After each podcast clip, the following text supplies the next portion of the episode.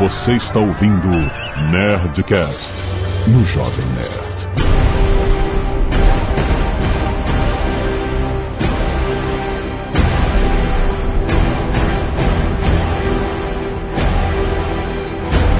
Landa, landa, landa, nerds! Aqui é Alexandre Antônio, Jovem Nerd. Eu queria ver Batman vs Superman do universo do Eu Sou a Lenda. Aqui é Carlos Volto e ele sangra. Você viu? Eu não vi. Porra, como não? Porra, como não? Eu vi. O Jovem Nerd dormiu metade do filme. Você foi ver o filme certo? O Jovem Nerd roncou. Vá, puta que pariu, cara. Ué, o que, que tem? Roncou no Um cinema. pedacinho só. Aqui é o Guga e eu detestei o Bruce Safadão. Ah, você, você, você. Pô, você. Pensando com o saco! Você não foi ver o filme. Não foi ver o filme.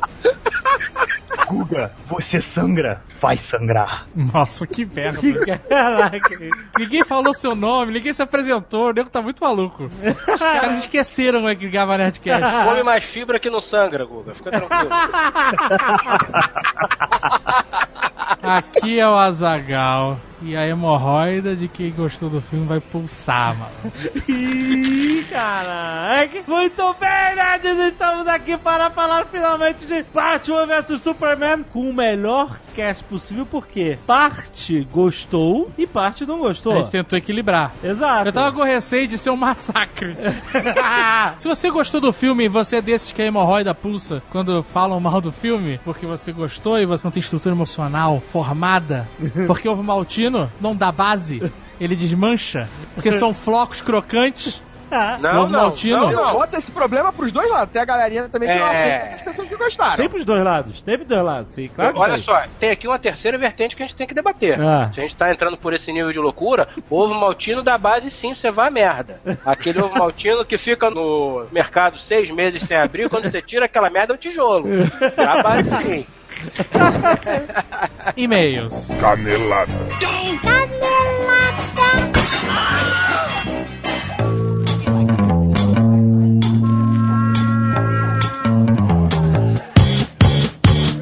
Zagal, vamos para mais uma semana de e-mails e caneladas, ô Nerdcast. Vamos. Azagal, temos um recado aqui do pessoal da editora Intrínseca que está trazendo Graphic Novels, Azagal. Ó. A trilogia O Árabe do Futuro. Ah. Um relato literário em forma de graphic novel, na verdade, do autor Riyad Satouf, que foi colaborador do Charlie Hebdo, ou seja, Polêmico. controverso, polêmico, francês ele, filho de um pai sírio e uma mãe francesa. Mas o que acontece? O pai dele lecionou na Líbia e na Síria no começo dos anos 80. Eita. E ele morou lá, entendeu? Então o que acontece? A partir das lembranças, sensações dele, ele descreve como é que foi se adaptar a realidades tão díspares, né? É, entre o mundo ocidental e o mundo árabe, né? E a, como é que foi a vida em família, em relação com as outras crianças na escola, etc. A editora Intrínseca tá lançando o Árabe do Futuro, volume 1, e volume 2 é uma trilogia. No volume 2, ele narra os choques do seu primeiro ano como aluno na escola na Síria. Ó. Onde ele teve que aprender a ler e escrever em árabe. Caraca. Enquanto- Toma. Impossível.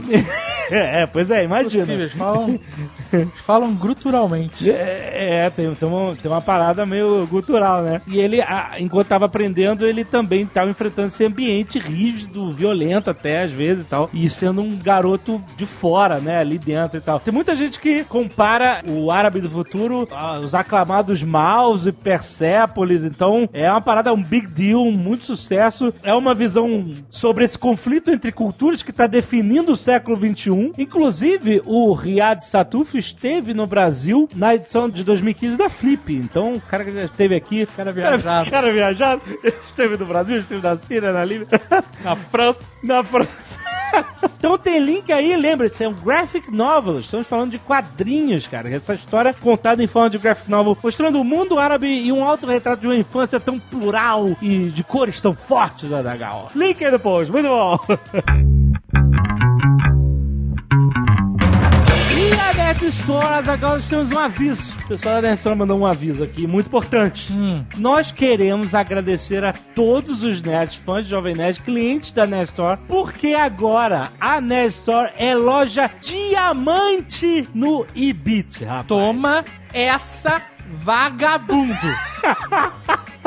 O IBIT é um selo eletrônico, né? Definido pela interação que os clientes têm com a loja. As pessoas têm que ter o trabalho de ir lá no IBIT, elogiar, falar que o serviço é bom ou falar que é ruim. Passar o seu feedback. Passar o seu feedback e o IBIT classifica, dando esse selo, às lojas. E nós fomos subindo, subindo, subindo, chegamos a diamante, rapaz. Tom- Caraca, toma, toma, to- toma essa. então, obrigado à confiança de todos vocês, a todas as pessoas que foram no Ibit relatar como foi sua experiência de compra na Store. Obrigado também à equipe Nerd Store. E, putz, que Que trabalho. faz com que essa experiência seja maravilhosa a ponto dos caras irem no Ibit, comentar e avaliar a Nerd Exato, Store tão cara. positivamente. Muito bom, muito que trabalho. Fico feliz, orgulhoso de que a gente consegue prestar esse serviço A fantástico. gente, a gente, nós dois não fazemos nada, você sabe. Não, mas em um grupo. O grupo. Né, mas na grupo verdade já- é a galera da Net é Store galera da- portuguesa. Mas a gente Nerd, bate o martelo lá pessoal falando- do marketing. Então, mas, mas o que pessoal lá do, do, do chão, do estoque. que- Exato. Mas quando a gente. Pick and packing. Pós-venda, pré-venda. Como é que a gente criou? Designers. Eu sei, cara. Todo mundo tá foto, tá de parabéns. Mas quando a gente criou na Store, o que, que a gente tinha em mente? Vamos servir aos clientes como a gente gostaria de ser servido, como nós somos consumidores também gostamos de ser servidos. Então, isso a gente tá passando pra galera, entendeu? Todo Sim. mundo absorveu esse DNA da criação da Store. E, cara, vocês estão todos de parabéns. Muito bom. Parabéns, Nerd Store. Parabéns, público. Obri- Obrigado, obrigado, público Parabéns, clientes. que, né? Parabéns, Por exato. que não? Vocês fizeram excelentes Comprem, compras. comprem mais.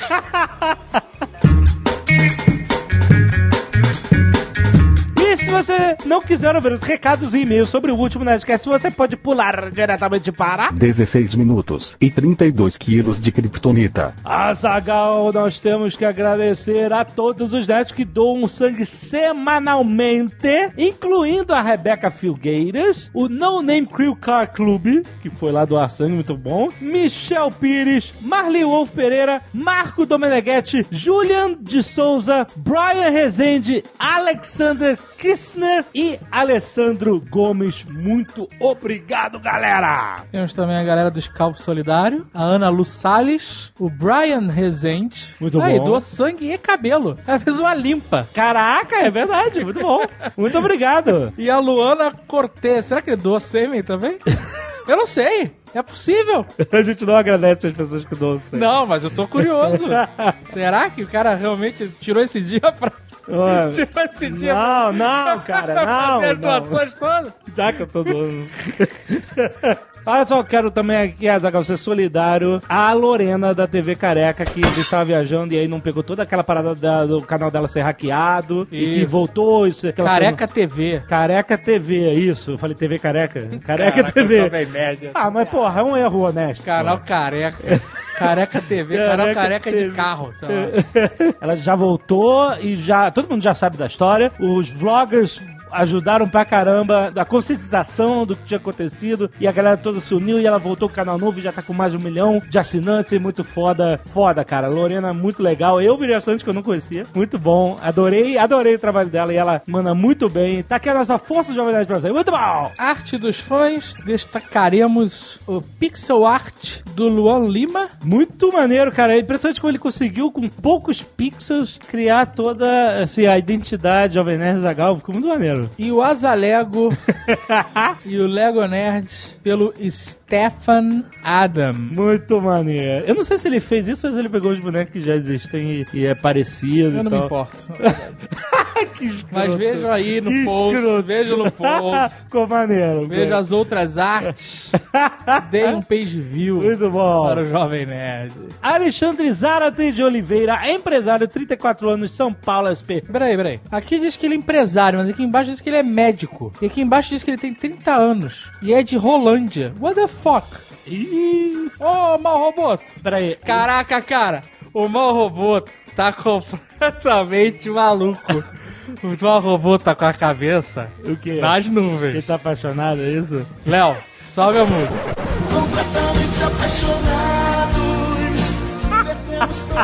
O cara. Nossa.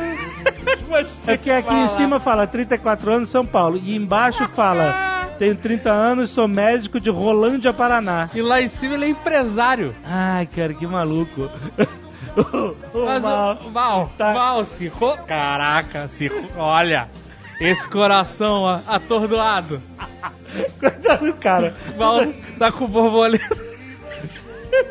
Tá com borboleta no estômago. Ai, ai. Eu não sei se ele é de Rolândia, Paraná ou Bem, se ele é de São Paulo. Alexandre Zarat, seja lá que trabalho você tem, quantos anos você tem, mal zoou sua vida.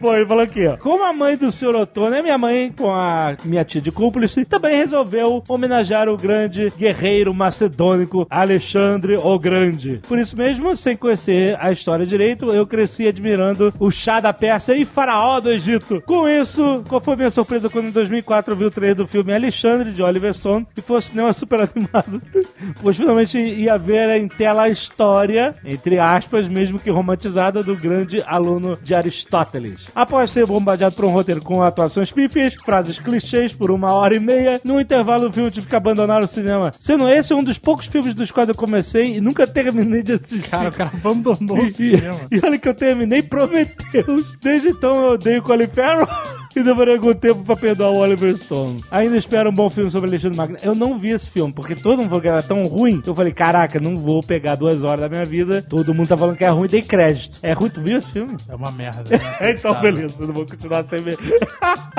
Vinícius Mendonça, estudante. A gente espera que ele seja estudante e pesquisador. Nunca se sabe. Né? Agora, com esse mal apaixonado.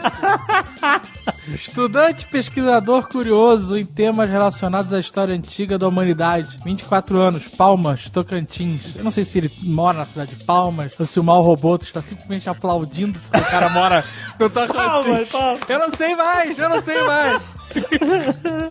Queria com os amigos nerds. Esta é a primeira vez. Ih, caraca. Não, mas é aqui, ó, acompanha nas caixas há cinco anos. Essa é a primeira vez que mando um e-mail, não por achar que é fútil, mas por sempre pensar que nunca teria algo útil a escrever que pudesse ser aprovado pelo apaixonado robô. Ah, olha aí. Esse Nerdcast de Alexandre, o Grande, foi espetacular em vários sentidos, e confesso que me interesso bastante pela história de Alexandre, o Grande, visto que sua invasão a Tiro foi o cumprimento de uma não tão conhecida profecia bíblica de Ezequiel, que predisse cerca de 700 anos antes que Tiro seria destruída por um general que faria uma ponte entre o continente e a ilha para passar seu exército. O que chega a ser no mínimo intrigante. A profecia dizia também que se usaria destroços da cidade continental de Tiro, parecido com São Luís do Maranhão, para se fazer a ponte para a ilha. Que de fato aconteceu. Então, sendo um texto antigo, muito antigo, de 700 anos na época, Não é tão antigo assim. então, assim, você pode dizer que é uma profecia ou que o cara teve uma boa ideia Pode ser também, né? baseada no- em alguma coisa que ele leu, ou que seja algo, tipo assim, o óbvio a se fazer ao invadir tiro, né, cara? Mas, e que tal se for uma profecia? Então, se a profecia tá escrita, você faz a parada exatamente como você pode ter lido e ter feito. Aí a Mas profecia... se ele não leu, não sabe. Você- ninguém sabe. não conhece a ninguém nunca vai literatura de saber. Alexandre. Jamais saberemos. O, o- o Alexandre não tem um Scooby. Hã?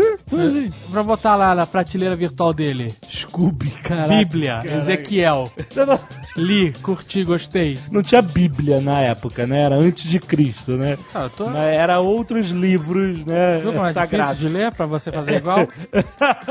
Luiz Antônio, técnico em manutenção e suporte em informática, 17 anos, São João Evangelista, Minas Gerais. Ou Curitiba, lá Paraná. Deus, Sabe lá. Nerds, no último Nerdcast sobre a história de Alexandre, foi falado, porém não explicado, sobre o porquê do nome Guerras Médicas. Naquela época, os persas eram chamados pelos gregos de Medo-Persas. A partir da ideia de que eram chamados de Medo-Persas, foi comum entre os historiadores chamar o conflito entre gregos e persas de Guerras Médicas. É isso. Ok. Deu uma pequena contribuição aí às nossas caneladas. Curiosidade. Foi boa. Renan Zanicelli. Ô, Zani Kelly. Zanicelli. E se o CH tiver um som Gianicelli. de Nikelli? Italiano. Mas não é italiano. Italiano seria com dois seis, talvez. Ou não? Analista fiscal e diplomado em logística com ênfase em transporte pela faculdade, whatever. Além de ser skatista, motoqueiro porra, cervejeiro, E? cosplayer, cinéfilo, gamer hardcore, Ó. cozinheiro, graças ao Jack, Ó. estrábico, dono de um gato de sexualidade duvidosa. Que isso? Hoje em dia você não pode falar isso. e por último, não menos importante, possuem bons dentes. Ok. Aí, aí, cara. Deu a ficha completa. 24 anos, Jundiaí, São Paulo. Tudo bom. Uma curiosidade muito interessante sobre o nome Alexandre, que é na verdade um mistifório, amálgama, caldeamento, miscelânea, Ah. michórdia. Aí, Léo, michórdia. Ou como preferirem, miscigenação de dois nomes. Alex e André. Não. Ou C, Não. G. Não! Caralho, minha cabeça explodiu agora. Alex significa protetor do homem ou defensor da humanidade. Não. André significa másculo, viril masculino. Logo, Alexandre significa o grande másculo viril protetor da humanidade. Caralho, Alex André. É isso aí. Não acredito, cara. O seu nome. é Alex André. Jamais. Jamais eu voltarei a te chamar de Alexandre. Jamais. Essa foi. Essa foi a última vez. A partir de agora, para todo sempre, Não, por favor, só não. chamaremos Jovem Nerd Não! de Alex André.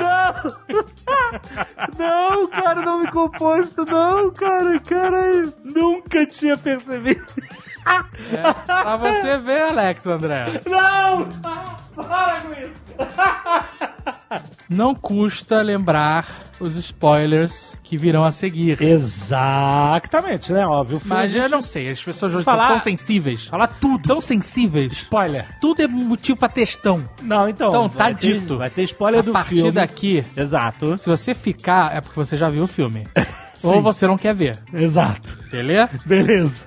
Atenção, interrompemos a edição desse Nedcast para alertar que a partir de agora você está entrando na zona de spoiler. Ouça por sua conta e risco.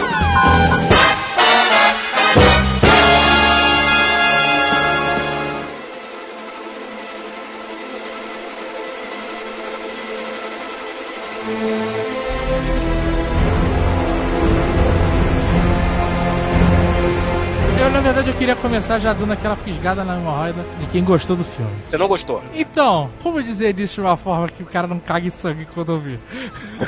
Lá vai. Lá vai. Vocês, vocês estavam bêbados, gente. Vocês... Presta atenção, eu não tava vendo, eu tava sóbrio. Talvez tenha sido por isso, então, eu. A minha expectativa foi lá pra baixo, porque eu- assisti depois, não assisti na estreia. Eu estava viajando pela Toscana. Pra quê? Pra quê? Por que caralho eu posso? Tá bom, é simples. tá bom. Por que, que o Batman fala grosso? Porque ele pode, ele compra um microfone Tá e fala bom, grosso. tá bom, Ele pode, vai. ele podia falar normal. É que você gosta de ouvir o, o, o selo babaca. Eu gosto. É, eu vi muita gente falando mal e tal, muita gente insatisfeita. Então, eu- a minha expectativa, que já não era das mais altas, É. não é que eu quisesse que o filme fosse ruim, não. Eu queria que fosse bom, na real. Seria produto bom pra todos nós. Eu também. Quando eu pago uma entrada de cinema e o filme é uma merda, eu tô tendo um prejuízo. Eu não tenho ROI, eu não tenho eh, retorno no meu investimento.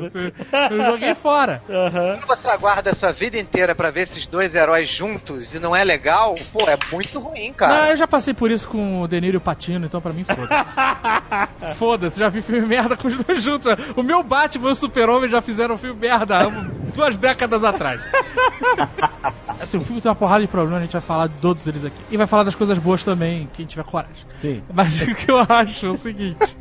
A Marvel, e agora daquela fisgada. Ah, calma, calma. Ah. A Marvel, ela tem o mérito de ter preparado o universo dela. Isso ninguém tira da Marvel. Sim. E olha que eu não gosto de todos os filmes, não. Eu não gosto dos filmes do Thor, eu não gosto do primeiro filme do Capitão América, eu não gosto de Vingadores 2, eu não gosto de Homem de Ferro 3, eu não gosto de uma porrada de filme do universo Aham, Marvel. aham. Mas ela preparou todo o cenário pros Vingadores acontecer, certo? Verdade. Isso, pra mim, faltou pra caralho no filme do Batman vs Superman. Porque eu não aguento mais, eu não aguento mais ver a porra do colar de pérola da Martha Wayne estourar, cara. Chega dessa merda, cara.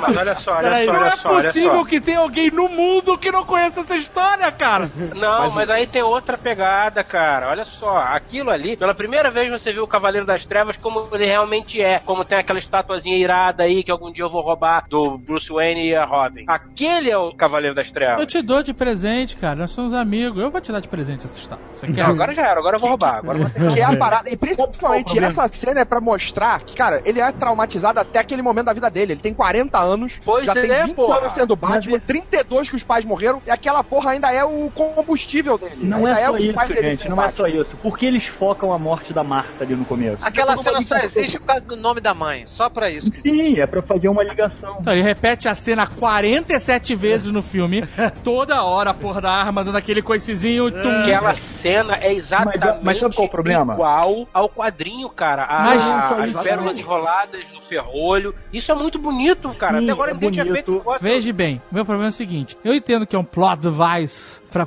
chamar, daquela chamada, olha, ele falou disso ali, agora tá amarrando É, aqui. é isso aí. Mas ele amarrou numa pilha de merda.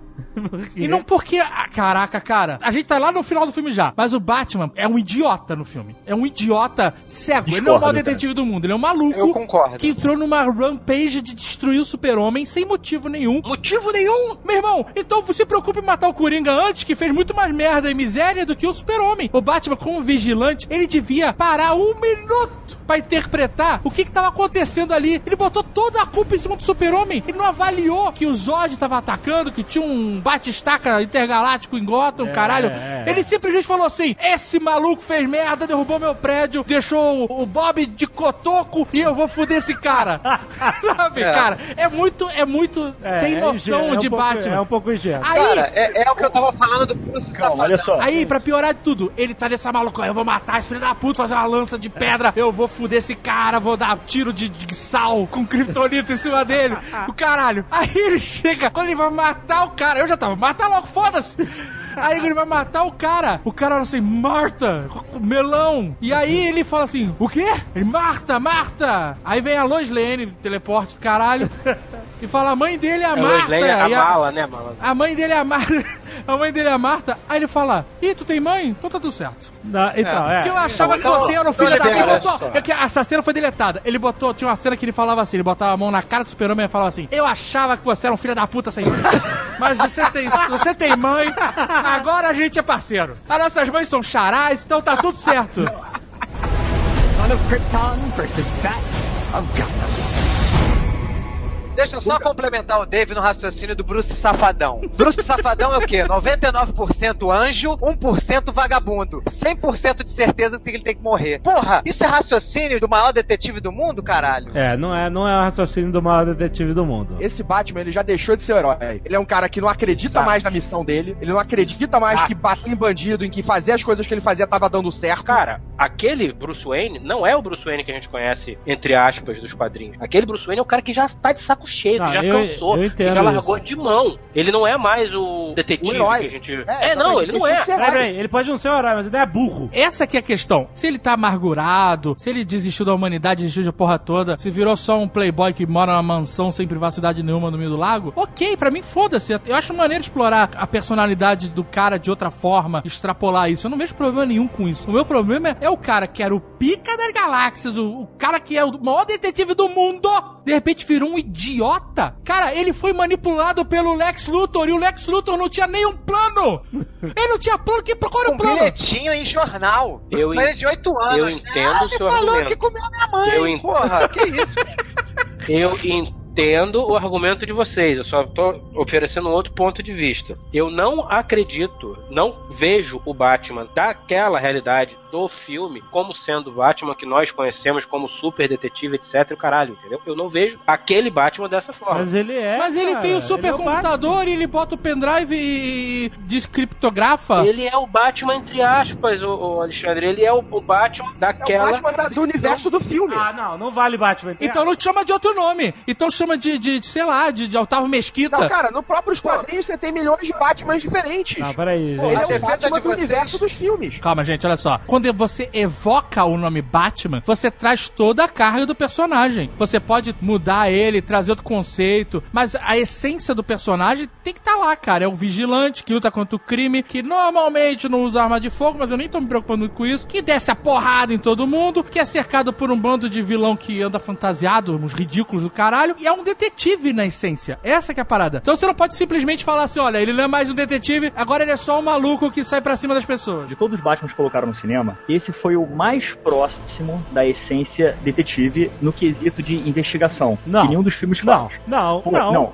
Comparando Não, os outros filmes, não. comparando os outros filmes, tá? Não, Por exemplo, não, não, pô, outros filmes ele depende de todo mundo pra fazer as coisas. Não, ele não, depende do- cara, no outro filme, ele não é muito detetive no filme do, no filme do Nolan, mas ele Ele faz. não é nada de detetive no do Nolan. Mas ele, Ele porra, pede tudo. Quem descobre o veneno é o, é o Lucius Fox, quem é que prepara os equipamentos dele é o Lucius Fox. É o tudo quem Alfred. faz são os outros. Não, mas É, e- entendeu? O, peraí, o peraí, Batman peraí. só treinou pra ser um ninja. Acabou. Esse é o que o Nolan mostrou pra gente. Peraí, aquela cena que ele fica dando tiro, vários tiros da parede pra descobrir como é que a bala entrou na porra da parede, isso não é ele sendo detetive? Foi a única cena que ele faz. Nesse filme, o Batman usa o, o, o- o estereótipo do Bruce Wayne pra ir numa rinha, pra descobrir o telefone do cara, hackear o telefone do cara, chegar até o navio do português branco, descobrir as ligações pra onde que o cara fez, assim que ele encontra o Lex Luthor. Mas a parada mais óbvia, ele não conseguiu, ele não conseguiu descobrir que havia um outro lado pro super-homem. Ele ignorou que o super-homem salvava um monte de gente. Son of Krypton versus Bat of Gotham.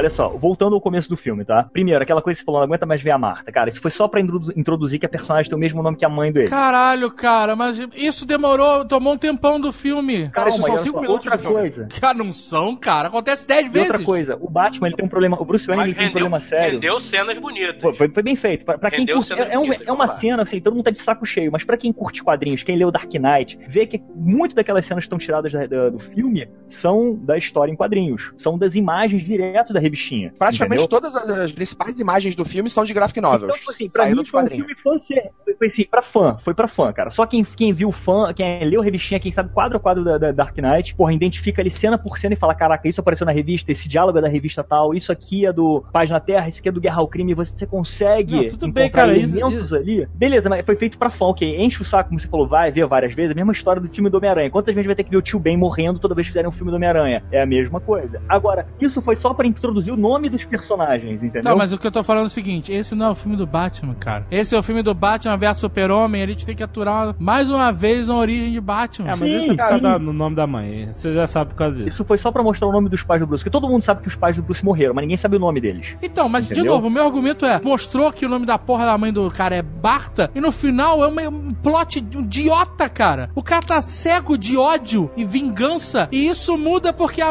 a mãe dele se chama Marta. Mas olha só. Ele peraí. identifica ali no super-homem alguma semelhança, alguma humanidade. Que pra ele, a princípio, o super-homem é um alienígena. É, é, É um é isso. alienígena Isso eu que veio junto com o Zod pra acabar com a Terra, pra, tipo, trazer merda. E um E detalhe isso é uma das coisas que é o plot do super-homem no filme. Ele fica repetindo, você não é homem. Isso tem um É, você botar também. qual é a importância do super-homem. Ele fazer coisas boas geram consequências, tá? Tipo, no mundo real, o super-homem ir lá e salvar os caras daqueles terroristas gera consequências. Assim como o Batman, e ele não consegue perceber isso. Não, ele percebe, tanto que ele tá puto com a porra da cruzada dele, ele já tá, tipo, ligando foda-se pra cruzada dele, porque ele vê que o que ele tá fazendo não tá fazendo diferença. Ele desistiu da vida de ser um herói. E isso é a jornada dele nesse filme de se tornar um herói de novo. Ele chega no final do filme se tornando o herói que ele era antes. Eu, particularmente, gostei do Batman Zero Paciência. É o Batman que eu sempre esperei ver. Ele matou, ele fez, ele aconteceu, tá errado. Não é o Batman clássico. Ok, eu aceito tudo. Eu concordo, não é o Batman clássico. É o Batman Dark Knight. No Dark Knight ele tá com mais de 50 já, se eu não me engano. Ali Sim. ele tá com 40 e pouco. O cara já cansou. Ele já largou de mão. Ele já falou: Ok, eu tentei seguir o padrão, eu tentei seguir regras. E vocês não têm regras. Ok. Não, Então, mas, mas de todo novo, mundo tá ok com Ninguém isso. tem problema com isso aqui. É, todo mundo Tá tá todo ok. mundo ok. Batman pode matar, pode enfiar Não, a cueca. então beleza, pode beleza. tirar a cueca do cara pela boca. Foda-se essa merda. Então estamos de acordo que o Batman não ser aquele Batman que nós conhecemos de não mato, não faço, não sei o que, é viável nesse universo, ok? Não, estamos pra mim não, tá? Eu E- voto então, não, não, peraí. tá? Isso Não, pra mim é um dos bem. principais motivos pelo qual eu não gostei do filme. A única vez que eu vi o Batman completamente descontrolado nos quadrinhos foi assim que o Robin, o Jason Todd, morreu e ele entra numa cruzada de autodestruição que ele não dorme direito, não come direito, ele fica mega violento, ele quebra todo mundo na porrada, manda mó galera pro hospital, mas ele não mata, cara, sabe? Pra mim, tem um limite. Pra Aí mim, no um Cavaleiro limite. das Trevas ele Tudo mata. bem, mas Tudo bem, eu até, é. até sei que ele mata no Cavaleiro das Trevas, mas Cavaleiro das Trevas, pra mim, se passa Não é num Batman. outro mundo, o planeta tá sendo dominado, não existe democracia, é um regime totalitarista. Então, o Batman tem uma coisa de guerrilheiro, né? Tem que lutar contra um sistema totalitarista que tá todo mundo dominado. Não é o que acontece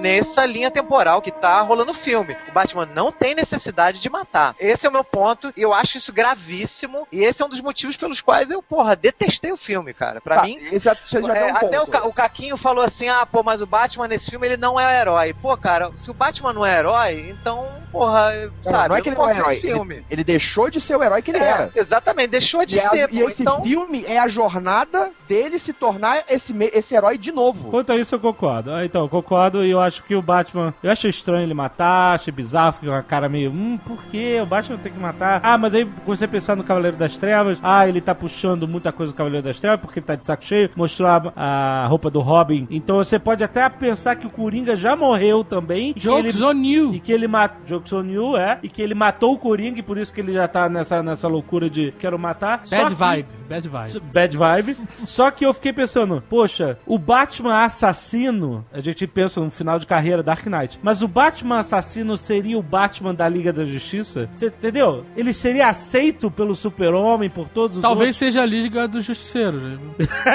entendeu? Você entende que o Batman do Dark Knight, ele é totalmente diferente. Alexandre. Jovem Nerd falou exatamente o que eu penso sobre o filme, é o que, você acabou de falar aí, Jovem Nerd. Sim, a gente tá num universo Agora, muito mais sombrio e Alexandre, dark. Esse universo não é o universo dos quadrinhos, não é o universo... É, é um Peraí, universo peraí. Não, não, não, não, não, calma aí. Aí vocês dizem que o filme puxa, tem, pa- ca- tem a seleção, os- as páginas dos quadrinhos, mas não é o universo dos quadrinhos. Aí é uma moleza defender, né? Não, não é o universo dos quadrinhos clássico, em que você tem o Super-Homem sendo o beacon de esperança da Terra. É muito mais até os quadrinhos mais recentes em que o Super-Homem não é tão bonzinho assim, nos, cinco, nos 952. É um Super-Homem muito mais filha da puta. Esse super-homem não é filha da puta, ele é um mané. Sim. Ele não faz nada. Se eu não me engano, foi uma das críticas que teve no, no Jovem Nerd News que eu li. Acho que foi do Guilherme, do Ghost. Fala isso, justamente dizer, é um super-homem. Ou foi do André Gordiro, agora eu não lembro, desculpem. Mas as duas são excelentes. Leiam lá no Jovem Nerd News. E da Marina também. A da Marina é ótima, foi a primeira crítica sem spoilers. Vi como a Jovem Nerd News, três críticas sobre o meu filme. que site.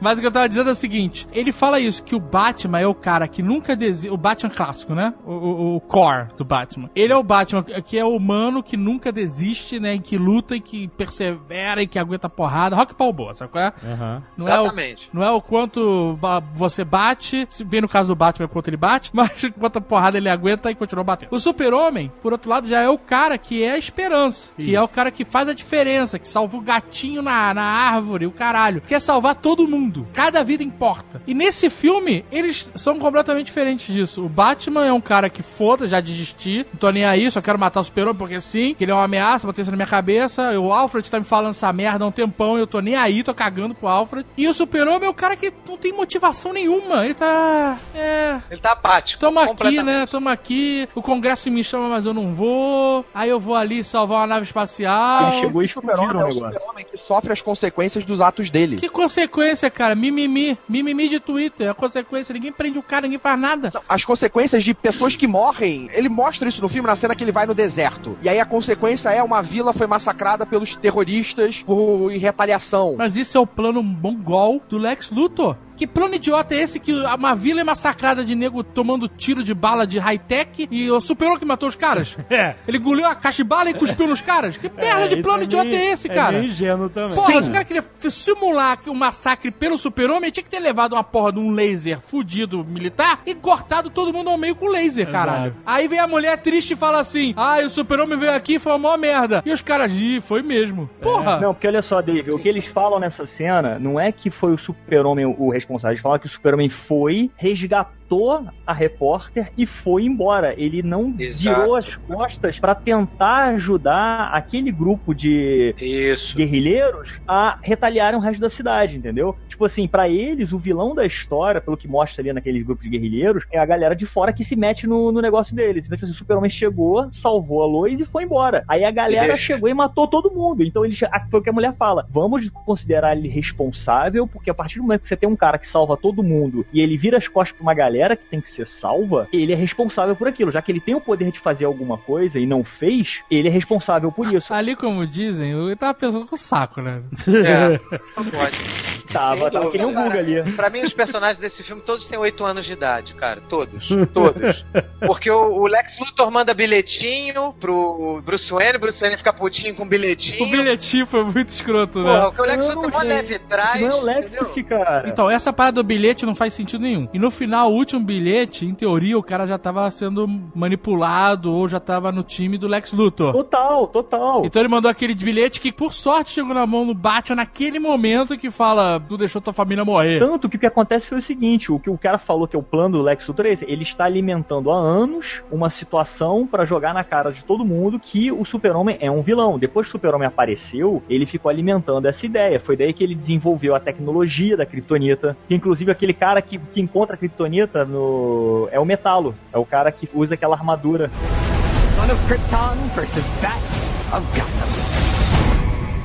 Eu queria perguntar um negócio pra vocês, que eu nunca li muito Super-Homem, eu li mais Batman e tal. Então eu conheço pouco. Mas eu queria entender assim, qual é a motivação do Lex Luthor? Porque eu achei esse Lex Luthor um idiota. Medo, poder e inveja. Não, não é só isso. Medo, poder o, e inveja. O problema do Lex Luthor é o seguinte: ele sempre se viu como um salvador. Ele sempre se viu como o humano capaz de salvar todo mundo, principalmente Metrópolis, que foi a cidade que ele adotou. Porque eu lembro de uma revista de quadrinho que eu li que o- os Lex Luthor tinha raiva do Super-Homem, que o Super-Homem soprou o cabelo do Lex Luthor. Isso não, aí, cara.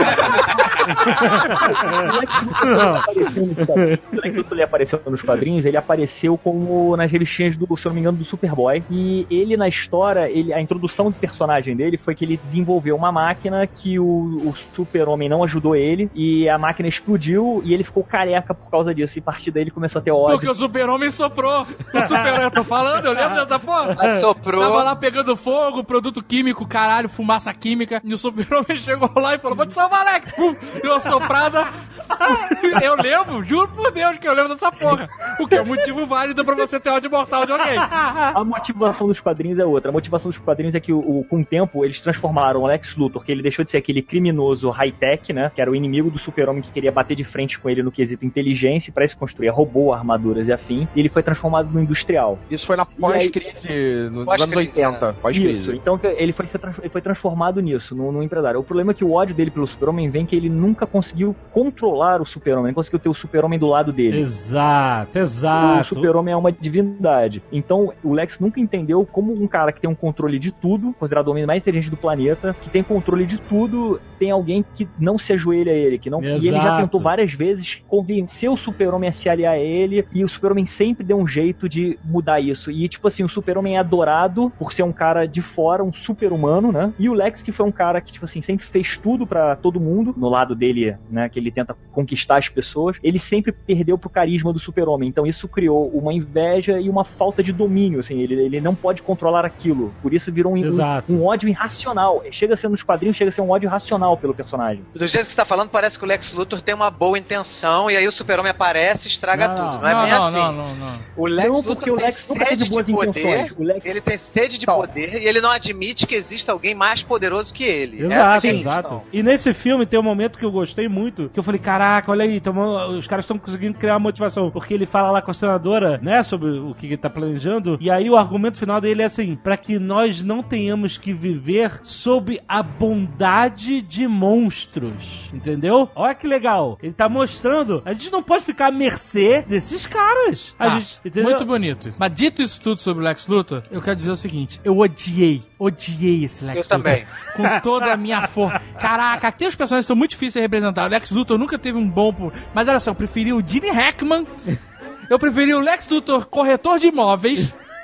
Do que, cara, esse Lex Luthor afetado, maluco, com um pote de mijo, enfiando balinha, jujuba na boca do, do, do senador. Caralho, que merda é Isso essa, é cara? ridículo. O Caraca, personagem Ele é mais quase desprezível. Coringa. Olha Ele é só, o gente. Coringa, Ele é quase o do Coringa. É a imitação Tem do um Coringa detalhe. do Heath Ledger. Só tem um detalhe aqui nesse filme Pois que é. vocês não estão entendendo. A galera tá esperando, vendo no filme do Batman e Super-Homem, uma conclusão. Esse filme é um começo. Eles estão mostrando um Lex afetado, sim, mas tem uma razão pra ele ser afetado nesse filme. Filme. Você repara que muitas vezes, até no final do filme, quando ele fala com o Batman, você vê que ele tá fora, totalmente fora de si, porque a simples ele na história no- e no filme mostra que ele teve contato com um vilão, que vai ser o grande vilão da, da Liga da Justiça, que é o Darkseid. Por mais que ele seja extremamente inteligente, ele foi afetado por conhecer uma raça de, que são os novos deuses, que é a galera do Darkseid, que inclusive saiu numa cena extra que mostra o Lex falando com um- o que parece ser uma dessas entidades que vem de Apocalipse, e por causa disso ele fica louco,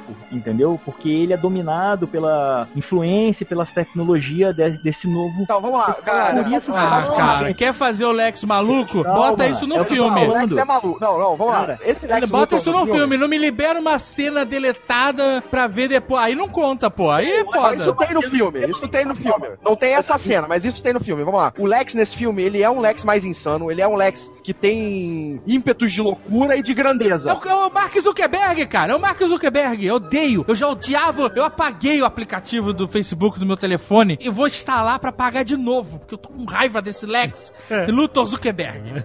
Beleza, já é um vilão. É o Você já, pior já personagem botou ele no filme. papel de vilão, você já odeia ele. Ah, boa!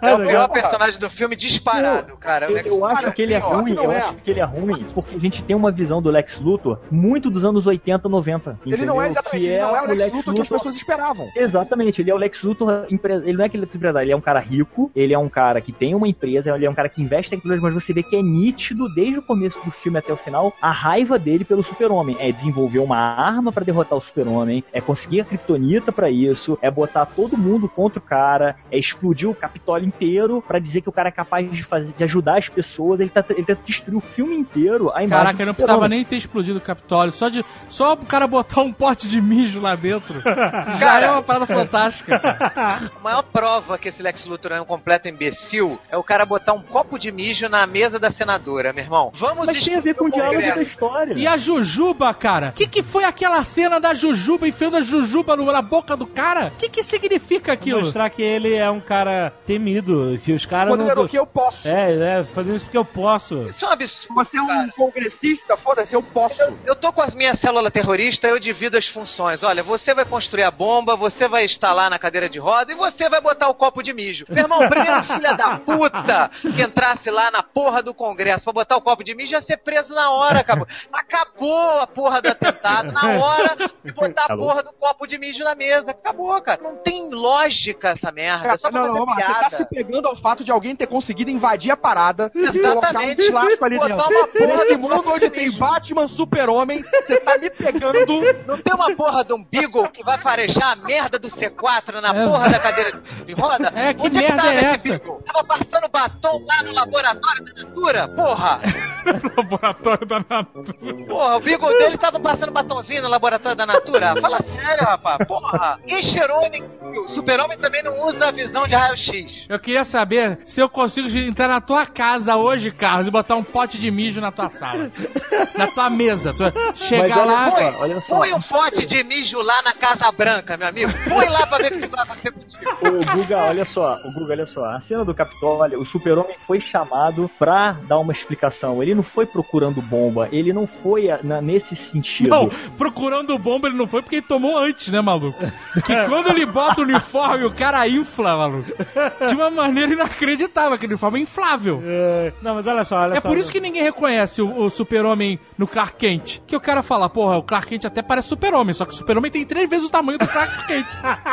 Mas olha só, o Rex, ele não tá reclamando que o super-homem não, não viu a bomba, mas que a própria segurança do Capitólio não teria detectado. Tipo, mas, cara, Mas tudo isso- bem que o é fato do realmente- segurança do super-homem não ver a bomba também é uma sacanagem do caralho, né? Não, mas isso É que nem na cena da mansão. O Batman, eu achei muito maneiro, é uma das poucas coisas que eu gosto desse filme. Eu achei muito maneiro o Batman falando com o Alfred e o super-homem ouvindo. Isso foi muito maneiro mesmo. Isso. Eu achei, caraca, que foda, que sutil. Aí, o Batman desce a escada e o super-homem esquece que tem a merda da visão de raio-x, esse filho da puta, e segue! E segue o Batman, em vez de usar a visão de raio-x. E aí ele se distrai com a televisão. Porra! Olha aí o que tá passando Maria do Bairro. Tomar no cu! Tomar no cu, seu super-homem de merda! E onde o gênio do Sai com uma parada explodindo. Eu vou ser honesto com vocês no seguinte. Não, e onde o gênio do Lex Luthor coloca as informações vitais da empresa Na dele? cozinha! Na cozinha, do lado dos garçons, cara! O cara servindo canapé na frente dos servidores, Mas meu olha só, olha só, o Guga, você tá esquecendo de um detalhe, Ah, cara. fala sério, meu irmão. Não, não, Guga, você tá esquecendo de um detalhe. O Lex Lex Luthor tem Luthor, ele, 8 ele anos. Ele tem 8 O Lex anos. Luthor ele pode colocar os servidores na sala de estar dele. Porque ninguém ia conseguir decra- é, decodificar aquilo. Ah, não, Guga. Ah, não, O Rex. cara É botou um porque- iPod na porra lá da- da- do Olha só. negócio e baixou. É isso que você só tem pornografia no teu computador, tu tá cagando. Calma aí. Não, cara, olha só. O Lex é, é um- é um cara que ele é extremamente inteligente e é porque ele é muito confiante, entendeu? Ele poderia botar na sala dele de estar que ninguém ia conseguir hackear, só que é o Batman hackeando Esse ele. Lex não é extremamente inteligente. Cara, esse Lex cortou as digitais da mão do Zod e fez uma luva de pelanca de Zod e conseguiu entrar na... na- Caralho, cara. Cara, nem o iPhone, nem o iPhone funciona. Nem o iPhone funciona assim, cara. Se eu cortar aqui meu dedo e te Olha der, só, ó, in- Rex, vai lá, bota no teu dedão aí e liga o meu iPhone. Tu não vai conseguir, cara. Mas olha só, o, o David, as informações que o Lex tem, ele não está tirando sozinho, ele está tirando em comunhão com o Darkseid. Tudo que ele está fazendo é planejado junto com o Caraca, mas isso não tá apresentado no filme. Isso é apresentado no sonho que o Batman tem, que ele vê um mundo que assim que ele, ele sai do, da caverna, ele vê um, um ômega gigante no chão, entendeu? Depois vem os parademônios. Aquilo ali já tem uma ligação com Então, o futuro. Mas isso é só, isso só acontece.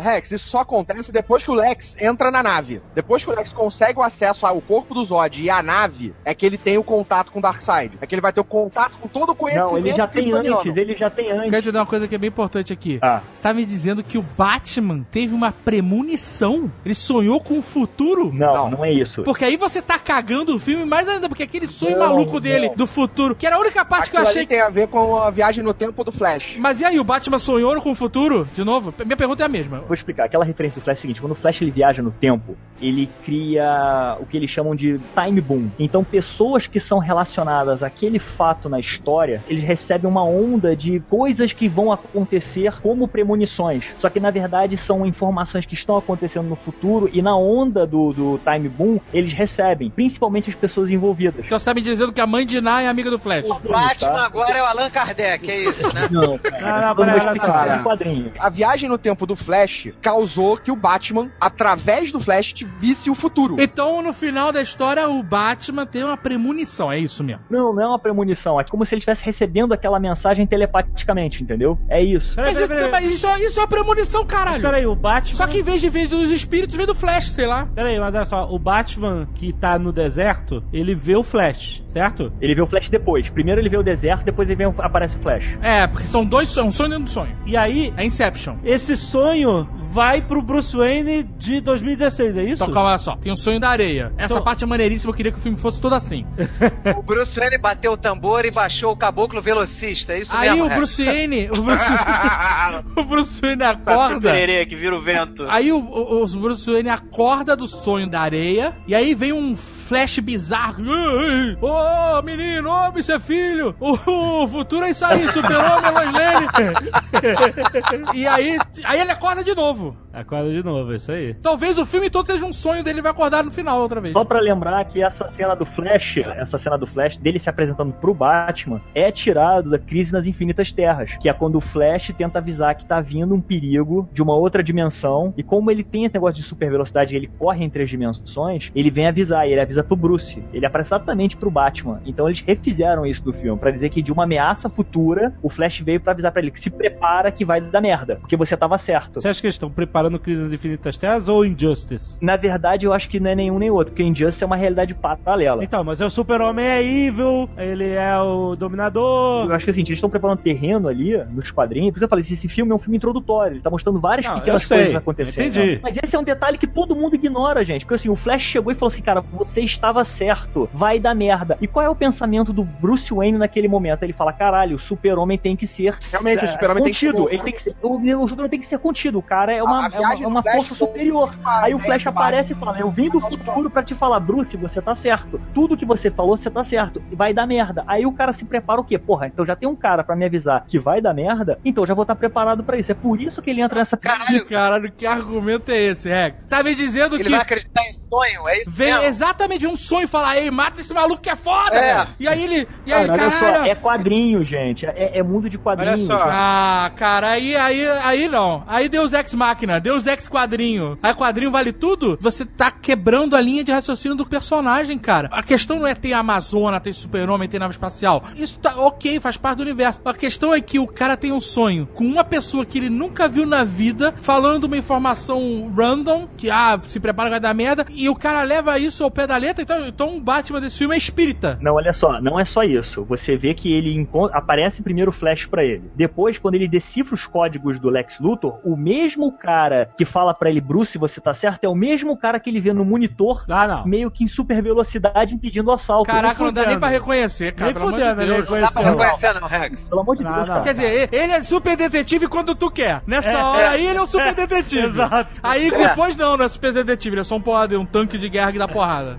Não, O né, Rex leu o livro dos médiums e foi ao cinema. Foi isso que aconteceu. Olha só, eu só quero fechar o raciocínio no seguinte, que a gente começou no início desse ciclo de conversa. Até o Alfred tinha entendido que o super-homem não era o problema. Exato. E o Batman estava cego, o cara que devia ser o maior, o- a maior inteligência nessa história toda, estava Porque cego. o Batman, quando derrota o super-homem nos quadrinhos, quando ele manda ver pra caralho, ele nunca é a força bruta. Ele não tem como ganhar do super-homem na força. Como é que ele ganha de todo mundo? Na porra da inteligência. Exato, Mas exato. nesse filme ele falou, vou botar meu bate-cérebro num bate-jarro e vou botar aqui duas bilhas de boliche e sair pra porrada. É, então, eu, acho, eu achei que foi ingênuo determinar que o Bruce Wayne não conseguiu ver, não conseguiu entender o que, que era o super-homem, mesmo com tantas pistas, sendo ele um cara inteligente que poderia deduzir um monte de coisa que não tá claro, E e, ainda porque- cair na pilha errada do Lex Luthor. Não, e ainda porque, se a gente for evocar os quadrinhos, como vocês estão evocando várias vezes aí, quantas e quantas e quantas vezes a gente não viu o Batman e o Super-Homem trocando uma ideia? Mesmo eles discordando da parada. Sei lá, o Batman liga o bate-sinal, o Super-Homem aparece na janela do door, e aí os caras falam grosso, ai, não sei o que lá, vou fazer, vou acontecer, o caralho, não concordo, discordo, caralho, e vão embora. E isso, não, caraca, o Batman nem tenta, eu vou ouvir a história desse maluco pra ver qual é. Não, é porrada, é matar direto, é, é, é modo insano, sabe qual é? Ok, Dave. Quantas vezes o Batman e o Super-Homem conversaram ao longo dos quadrinhos, certo? É um argumento. Mas até onde nós percebemos nesse universo é a primeira vez que eles se veem. Esquece Batman Super-Homem por um segundo. Pensa num, num universo onde tem um cara que resolveu, por motivos pessoais, brigar contra o crime. Aí esse cidadão que resolveu brigar contra o crime pega um pupilo e esse pupilo morre na mão de um, de um assassino serial. E aí esse cidadão, que até então tinha um conjunto de regras, fala: Ok, vocês são animais, tratarei-os como animais. Segura esse pensamento. Hold that thought. Neste mesmo universo, um alienígena surge entre a população, só que ele não surge fazendo bem. Ele surge numa guerra particular com mais um grupelho de alienígenas. E esse grupelho de alienígenas destrói uma das maiores cidades daquele país. Em momento nenhum, aquele único alienígena que tá vestindo cores coloridas fala: Gente, foi mal, hein? Veja bem, eu tava até tentando ajudar, mas foi mal, hein? Sabe o que, que é? É que eu passei os últimos 35 anos da minha vida numa fazenda, no meio do nada, e andando pelo mundo pra me conhecer e tal e coisa, e eu nunca tive a curiosidade de saber exatamente o que eu consigo fazer. Mas agora que eu descobri, ih, rapaz, foi mal, hein? Terraplanei uma cidade. Ele nunca apareceu pra falar isso. Mas Não, então, mas você tá sendo é, unilateral ao colocar dessa forma. Ele podia simplesmente ter ficado na dele e ele destruir a porra do planeta inteiro. E aí o Batman ia se, se vingar dos espíritos do Flash. Porque... Deixa eu terminar o raciocínio. Aí você tem essa realidade, ok? Você tem o cara que tinha um código de, de conduta e perdeu esse código de conduta ao longo do tempo. Ele simplesmente largou de mão, falou: foda-se, não quero mais saber dessa merda. Vou viver minha vida porque os últimos 20 anos eu dei por uma cruzada que não deu em nada. Surge um alienígena que destrói. Veja bem, ah, foi um alienígena? Não, foi um grupo, mas porra, pra quem tá de fora você não tem essa noção. Você abriu a janela de manhã e caralho, meu irmão, tinham alienígenas voando pra lá e pra cá destruindo uma cidade. Sociedade. Então. É isso que o Batman vê. Você tá colocando como se o Batman morasse numa fazenda sem televisão, jornal, internet, porra nenhuma. Que ele Não, abriu a janela, Dave, viu a não, porradaria e não. tomou- tirou a conclusão dele. E a gente, no filme, tinha militares, tinha jornalistas, tinha pessoas. E, e teve toda uma repercussão que o Batman simplesmente ignorou e falou assim: esse cara destruiu a cidade, meu prédio, deixou o cara cotoco, matou meu gerente de financeiro e deixou essa menina órfã, eu vou matar esse cara. É isso. Porque olha só, nego fez estátua pro cara, nego isolou a nave, guardou o corpo do Zod, nego soube o que aconteceu. A história teve começo, meio e fim. Isso que a gente tá discutindo aqui. Você acha que, pelo ele estar no, no modo foda-se, ele não teve discernimento pra enxergar além do que a opinião pública que era contra o super-homem enxergava. E a gente tá discutindo que a gente acha que ele deveria ter discernimento porque se- porque se a ele gente- é o Batman e ele é foda, entendeu? Mas se a gente for seguir o que o Fred tá falando, o Batman é um perigo do caralho. Porque é um cara que não Sim, tem. total, mas ele fala É, isso. Ele Mas fala ele é um isso, perigo, Dave. Ele, ele chega pro Cara- Alfred e fala: Nós somos criminosos. Nós sempre fomos. Olha entendeu? só que loucura, o ele- Batman, é um falar que ele é criminoso. Olha Olha isso. só, mas, mas olha que só, que é esse é um. loucura? Guga, olha só, essa é a, é a realidade deste filme. O cara está botando um Batman com 20 anos de carreira, que agora, meu irmão, marca cara que nem gado, entendeu? Isso é um Quebra absurdo, é osso mesmo. absurdo, pois cara. é, é outro Caraca, essa parada de marcar os caras que nem gado, puta, cara, Cara, isso. e os caras morrem na prisão, porque isso é dito lá no filme que quem tem a marca do É, Batman ele é o Capitão Nascimento, cara. Ele é o Capitão Cara, Nascimento. absurdo, Ele marcar os cara. caras eu achei muito caído. Porra, isso é um absurdo. Cara, eu, eu entendi Agora, exatamente agora. o ponto de vocês que gostaram do filme com a frase que o Sr. K falou. Esquece que é Batman e Super-Homem. Cara, pra mim eu não consigo esquecer, cara. Pra mim eu fui ver Batman versus Super-Homem. Eu não fui ver psicopata versus alienígena. Eu não fui ver. isso.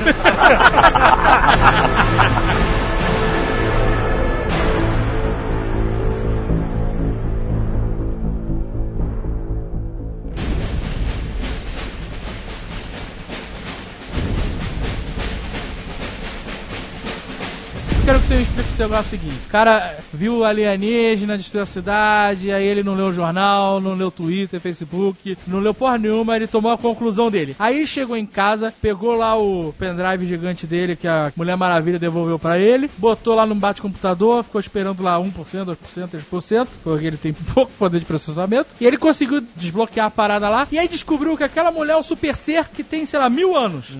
E aí ele falou, nesse caso, ok. Não, não, não. Eu acho que não. Ali, olha só, eu Quer dizer, ali, ali ele pensou com o quê? Com um saco? Não, po- posso, posso, posso dar uma opinião? Posso dar uma opinião? Ah, Ali ele pensou com saco.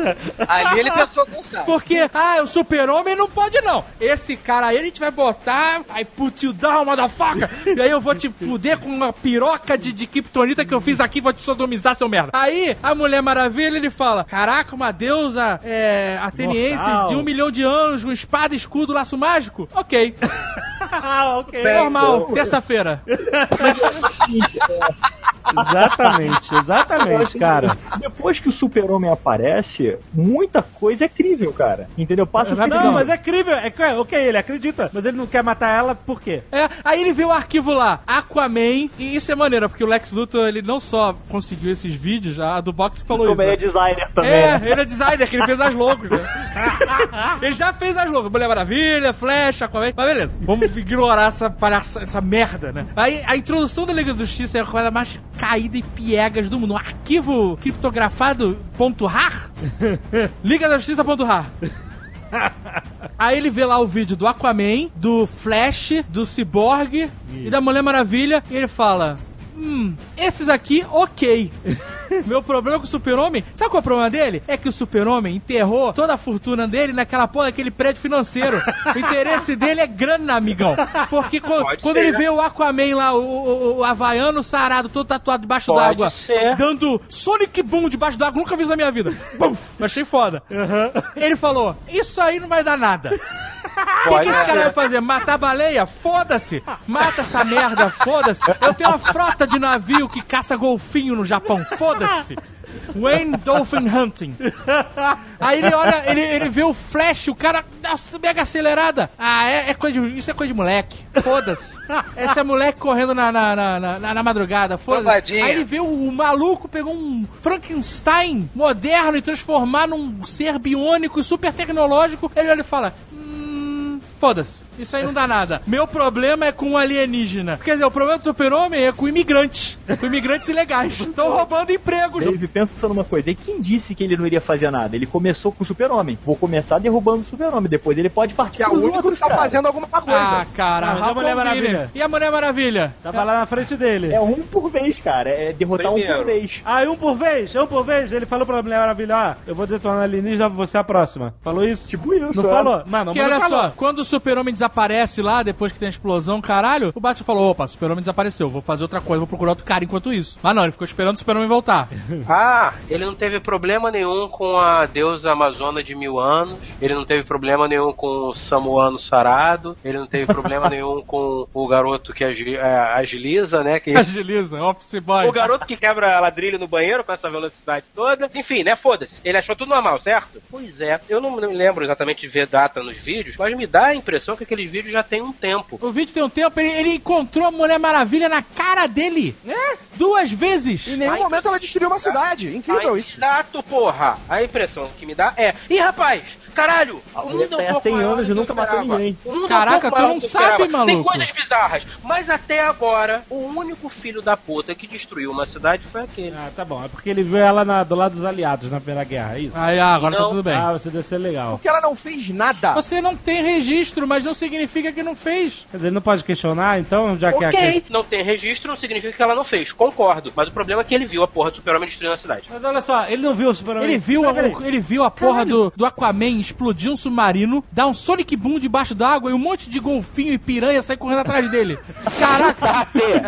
Cidade! Mas Estamos ele falando pode de uma a cidade, meu irmão! O, o Aquaman é capaz de fazer um Sharknado, cara! Você sabe o que você tá falando? O perigo que esse cara é? Ô Fred, não é possível que você ignore que o super-homem está sendo visto como um herói também, porque ele não destruiu a cidade, ele defendeu a cidade, entendeu? E o, e o Batman está cego. Mas convi que ele defendeu a cidade da forma mais estúpida possível. Mas né? olha só, tudo bem, Quem é o Rex pra falar? O cara que fez parkour, foi pular o muro e derrubou o muro? Vai tomar no cu, meu irmão! Porra! Tu vem aqui com a cara mais deslavada criticar o super-homem? Eu quero saber se tu levantou aquele muro de volta! Son of Krypton versus Bat of Gotham. O filme inteiro é construído pra mostrar que o super-homem não é sem falhas, ele não é endeusado como nos quadrinhos. Ele tem lá o lado Veja das pessoas bem. que tornam ele um é deus, dividido, é dividido. ele é endeusado. Endeusado, Ele não é endeusado ainda. Não, é ele é endeusado, gente! Que isso? maluco? Vários momentos aparece isso! Claro que ele é endeusado. Não, Aquela tem a, estátua, tem a pa- parcela da Ué, a gente população não viu o que mesmo filme. vê ele como um deus, como o grande salvador, e tem a parcela da população que vê ele como a grande ameaça, o grande destruidor. Então, o que, que metade da parcela faz? Endeusa ele. Então pronto, ele é endeusado. Mas nos quadrinhos, ele não é endeusado por todos. Ah, Vocês ignoram que tem metade da população Gente, que endeusa vamos, vamos- ele. Vamos, vamos falar um pouco. O Jovem Nerd vai cagar sangue metade. aqui. O Jovem Nerd vai cagar sangue daqui a pouco. Come fibra, Jovem Nerd! Come fibra! Come fibra! Caralho, Eu cara. não tô tá ignorando bom. que as pessoas endeusam ele. Mas se você ter metade da população vendo ele como uma ameaça, querendo destruir ele, vendo que ele pode destruir tudo, o Batman faz parte desse lado. Por que o Batman é o detetive, caralho? O Batman vê é o único que pode deter a ameaça, cara. O Batman é o olha único só. que pode deter. Bom, eu quero falar de outros assuntos agora que me incomodaram no filme pra gente dar uma relaxada. Caralho. Depois a gente volta pra esse, esse debate. Cara, isso não Fechou, vai. O cara, fechou. vocês estão cegos. Vocês estão o Jovem cegos. Jovem Nerd tá cagando Vocês sangue. estão cegos. O Jovem Nerd tá virando Vocês hater de internet aqui. Não, é o que eu falo. Quem gostou desse filme está em negação. Não, está não, precisando não, fazer olha um só. tratamento Tá cagando terapêutico. Não, não, por favor, olha só. entrar em contato com o que esse filme Guga, é. você pensou com o saco, você tava vendo o filme Big com o Frau. saco. Você não pode falar Fralda geriátrica. Presta atenção. Vai cagar sangue. Presta atenção. Olha só, eu gostei de várias paradas desse filme. Porra, que bom, hein? Pra mim ele não é um filme. Eu quero falar das partes que me mim, ele, incomodaram. então, pra mim ele não é um filme desastroso. Mas eu não consigo entender como vocês estão cegos pro fato de que o Batman. Tá, a gente vai voltar a dizer depois. Eu quero falar o seguinte: umas partes que me incomodaram. Uma delas, super-homem entrar de sapato na banheira. Isso Mano, me fudeu a Mano. vida. A mulher tá lá, tomando banho, toda limpa e cheirosa, nua, né? Tá dentro da É, banheira, desprotegida, e o filho da puta me entra de sapato. na- é, O americano tem essa mania de deitar com o sapato da cama, que já é Deitar uma parada sapato, nojenta. Agora a nova moda é entrar de sapato na banheira, tomar no cu, filha da puta. exato, exato. Isso realmente foi cômodo. Qualquer mulher ia esculachar ele. É, exatamente. Quando o cara levantasse o pé, ô, ô, ô. Tira o Você vai sapato. tomar banho, porra? Vai O que eu tomar achei banho, bonitinho, o que eu achei bonitinho foi quando ela falou assim: "Mas você vai alagar o apartamento?" E ele falou: "Eu sei". Na minha cabeça eu pensei: "Caguei, eu não morro, eu sou imortal". Foda-se o seu apartamento, vou entrar aqui sim e foda-se. Ela devia ter falado, vizinho, né? "Vo- você vai me dar uma infecção, filha da puta, botando esse sapato isso. nojento dentro da banheira. Eu estou aqui dentro da banheira, seu merda. Son of Krypton versus that of Gotham. Olha só, tem outra parada que me incomodou. A edição do filme é bem confusa, porque tem um monte de histórias acontecendo ao mesmo tempo. coisa, é. Tem umas partes que são malucas, assim. Eles mostram a Mulher Maravilha entrando no avião da Turkish Airlines. Quer dizer, não é maluca, não. Não, É não é product placement, né? Aí ela, ela, tipo assim, ela viu a nave soltando raio pra tudo que é lado. Ela falou, ih, vai dar uma merda do caralho. Partiu Atenas, sei lá pra onde ela foi. Partiu Turquia. Cara, Aí ele entrou no avião, aí ela viu na TV do avião passando lá. Ó, o raio deu merda, é um bichão sinistro, mal renderizado dos seus anéis. Aí ela, ih caralho, acho que eu vou voltar. Já fiz o meu produto placement aqui. Caraca, essa cena é tão desnecessária. Ela não precisava mostrar que ela tava indo embora e voltar. Ela podia simplesmente aparecer na porrada e acabou, vai. ela não tem uma- motivação nenhuma Mas pra aí- estar lá, cara. Eu acho que ela não tinha que ter ido pro avião. Essa que é a minha parada. Eu achei maneiro ela entrar na luta, porque ela é uma guerreira e ela, até na luta ela mostra isso, né? Ela, ela luta pra caralho, melhor que todos os caras. Não, melhor. Melhor. É Inclusive, o super-homem só morreu porque foi fominha e falou: Eu vou fazer acontecer. Era só ele ter falado assim: Aí, Mulher Maravilha, toma lança, boa sorte. Pois é, eu Ela é resolvia verdade. tudo, meu falei, irmão. faltou um comunicador Bluetooth e é por isso que o super-homem tá morto. Tinha um comunicador Bluetooth pra fazer uma estratégia simples de, olha só, isso aqui realmente eu não, não é bom eu carregar essa merda. Já que você é forte, vamos trocar? Porra, Batman, tira A uma... mulher cortou braço de apocalipse. Olha só, Mas, olha só, Alexandre, a partir do momento que você coloca o Apocalipse no filme e você coloca o Super-Homem. Super-Homem, os dois têm que se Eu enfrentar, sei, entendeu? eu sei, Os eu dois têm que morrer naquele combate. Cara, eu sei, só. por isso que eu acho que ele não tinha que estar nesse filme. É, Fora os axiomas do Rex, porque eles desperdiçarem a morte do super-homem É. nesse filme foi uma cagada, na minha Eu- opinião. então. Uma cagada, cagada. Merda federal. Isso eu concordo. Eu concordo Isso nesse concordo. ponto também. De novo, o super-homem morreu de bobeira, de bocado- bobeira na favela. É isso que o super-homem morreu. Concordo. Ele podia ter falado assim, Lois, faz um favor pra mim, pega essa lança que tá me dando uma dor no pâncreas do caralho e leva pra aquela menina ali com um laço dourado que ela vai dar um jeito nessa porra. Porque ela tava esculachando o Apocalipse. O Apocalipse dá uma porrada nela, ela dá um sorrisinho e parte pra porrada, meu irmão. É. Corta braço, amarra o bicho, laça, faz rodeio com, com o Apocalipse. ela pegava aquela lança, enfiava no rabo, saia pela boca. Ele podia ter jogado a lança. Por isso que eu Nem achava que o vilão do filme, Que o vilão do filme não Do Apocalipse. Poderia ser fácil, fácil, bizarro, entendeu? Que uma das origens do bizarro Sim, é essa. é uma sim, mistura seria até de melhor. DNA humano com o do Lex Luthor. Então, o Zod poderia ter sido bizarro. Seria melhor, hein? Seria muito mais maneiro. Mas a origem do podia- Apocalipse no- na animação eles fizeram isso. E, e, tipo, por que, que eles mataram o Super-Homem nesse filme? O Super-Homem, na verdade, foi o que levou tanto pro a Mulher Maravilha e tanto o Batman a retornarem pro lado de vamos interagir, vamos ser heróis, vamos voltar a ser heróis. A Mulher Maravilha volta por causa disso, porque ela tinha abandonado esse mundo 100 anos. Ela não fez mais porra nenhuma desde a Primeira Guerra Mundial. Então. E aí vai explicar o que, que ela fez nesse- no filme dela. Então não mostra o porquê que ela não fez nada nesses 100 anos. Mas por que, que ela voltou? Porque ela não gostou da cadeira do avião, falou, ah, vou lá Não, fazer não, qualquer não. coisa. Por que, que ela voltou pra Terra? Porque o Lex Luthor vazou foto do smartphone dela. Então, Você ligou? então presta atenção. E não tem a lei da Carolina Dickman em Metrópolis. Mas olha só, presta atenção. Se ela tava fora da Terra, por que diabos ela se importa se vazou uma foto dela na guerra? Ah, because of reasons. Because of reasons.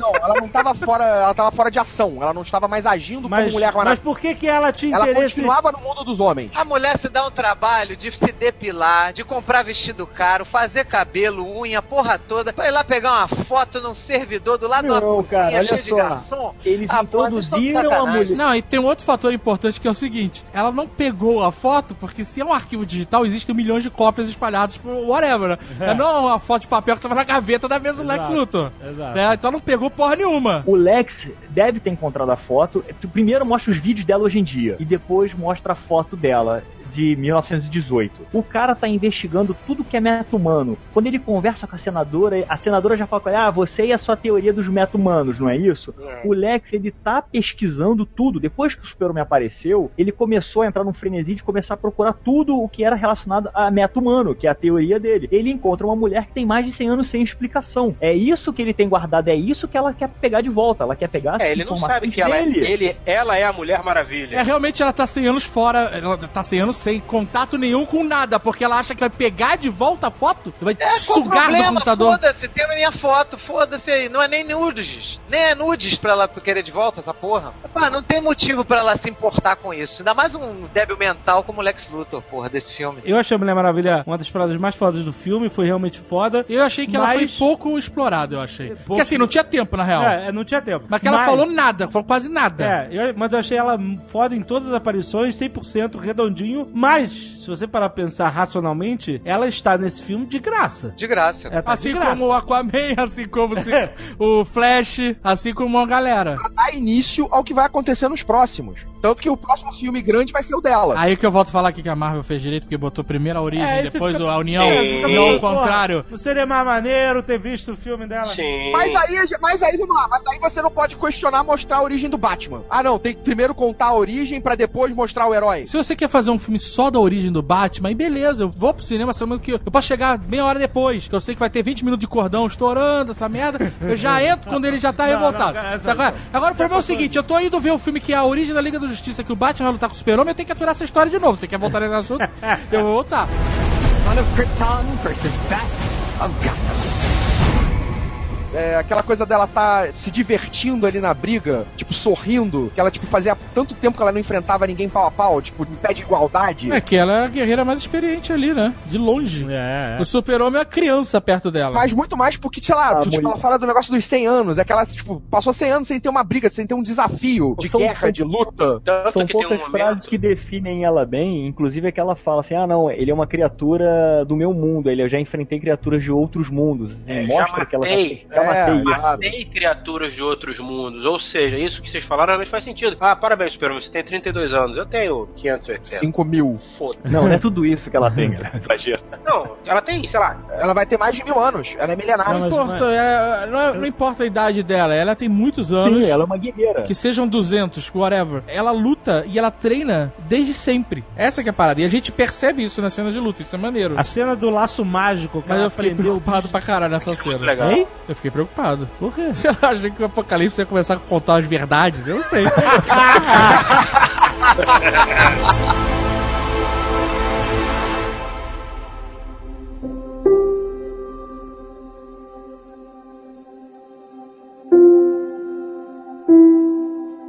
Tem uma outra parada que me incomodou um pouco no Super-Homem nos poderes dele. Por que, que ele só escuta a Lois Lane? Pois é, isso é um Porque problema. ele foca nisso. Super-Homem. Isso é um problema. Por que, que ele não escuta a mãe quando a mãe grita, é. fudeu? É um Porque ele foca na Lois Lane. Não, não, não, não, Carlos. Não, Carlos. E Agora, e aí eu A tenho... mãe, é a O mãe. maior furo desse filme pra mim até agora é que os Cara, caras isso tem nos não quadrinhos. exploram Não, Carlos, nenhum não, Carlos. superpoder do super-homem. Eles só botaram o super-homem como um cara forte pra cacete e resistente pra cacete. Aí eu pergunto de novo. O Lex Luthor fala assim: ou tu vai ali e mata o Batman, traz a cabeça dele. Ou daqui a uma hora, sei lá, 30 minutos que eu tô falando pra caralho aqui, tua mãe morre. Isso. A próxima cena era o super-homem explodindo a casa onde os caras estavam. Exato. Levando os caras pra estratosfera, enfiando todos eles dentro do cilindro. E voltando falando: Oi, mãe, tá tudo bem? Concordo. Por que, que o super-homem caiu nesse pa... caralho, cara? O Lex Luthor, ele deve ter alguma magia mesmo. Ele tem o campo de distorção dos David Dobbs. Porque ele desconvence o cara de um plano merda. O super-homem podia falar assim, eu vou a super velocidade. E quando ele tá falando pra mim que eu tenho que cortar a cabeça do Batman, eu vou na casa, mato os caras, salvo a minha mãe, volto pra cá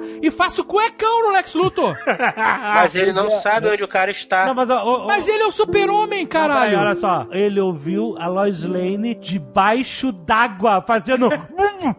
É, cara. Caralho, É. cara. Ele conhece a mãe há muito mais tempo do que a Lois Lane. Não enfia parada de foco em Lois É que Lane, falando. que ele conhece há Conhece o e batimento cardíaco da mãe, a mãe tem lá, sopra um coração, caralho. Ok, vamos fingir que ele não sabe onde tá a mãe. Ele pode saber, ele pode ouvir. Ele pode ouvir a mãe dele. Tá, mas vamos receber que A mãe ele dele tava lá. "Ui, ui, Ele é chega, pronto." ele chega no Batman. A primeira coisa que ele podia falar pro Batman é o seguinte: Rapaz, o Lex Luthor tá me fazendo vir aqui porque ele tá com a minha mãe. Ele podia gritar de longe, inclusive. Inclu- o. Batman é. poderia até não acreditar e sair pra porrada, mas porra, por que, que você não mostra um pouco de lucidez no roteiro do cara tentar não ser um idiota, uma criança de 8 anos, como o Guga falou, e cair na, na lábia do cara? Tenta conversar. Você não tenta conversar? Você ainda não tá irritado com o Batman. Eu acho maneiro a hora que eles começam a porrada e o Super-Homem ele simplesmente fica irritado e aí atravessa o prédio inteiro com o Batman. Acho maneiro o Super-Homem, ele falha um pouco, ele não é um, um cara perfeito e tal, ele fica com raiva mesmo e ele pode fazer um estrago quando fica com raiva. Foi muito maneiro isso. Mas por que, que ele não tentou usar a inteligência antes? Falar, olha, o cara tá com a minha mãe. O Batman pode simplesmente partir pra cima, mas. E achei, achei maneiro, inclusive, quando a reação do super-homem quando o Lex Luthor mostrou as fotos da mãe, né? Foi maneiro. Ele ficou putaço. E aí, naquele momento, ele tinha que ter saído em velocidade da luz.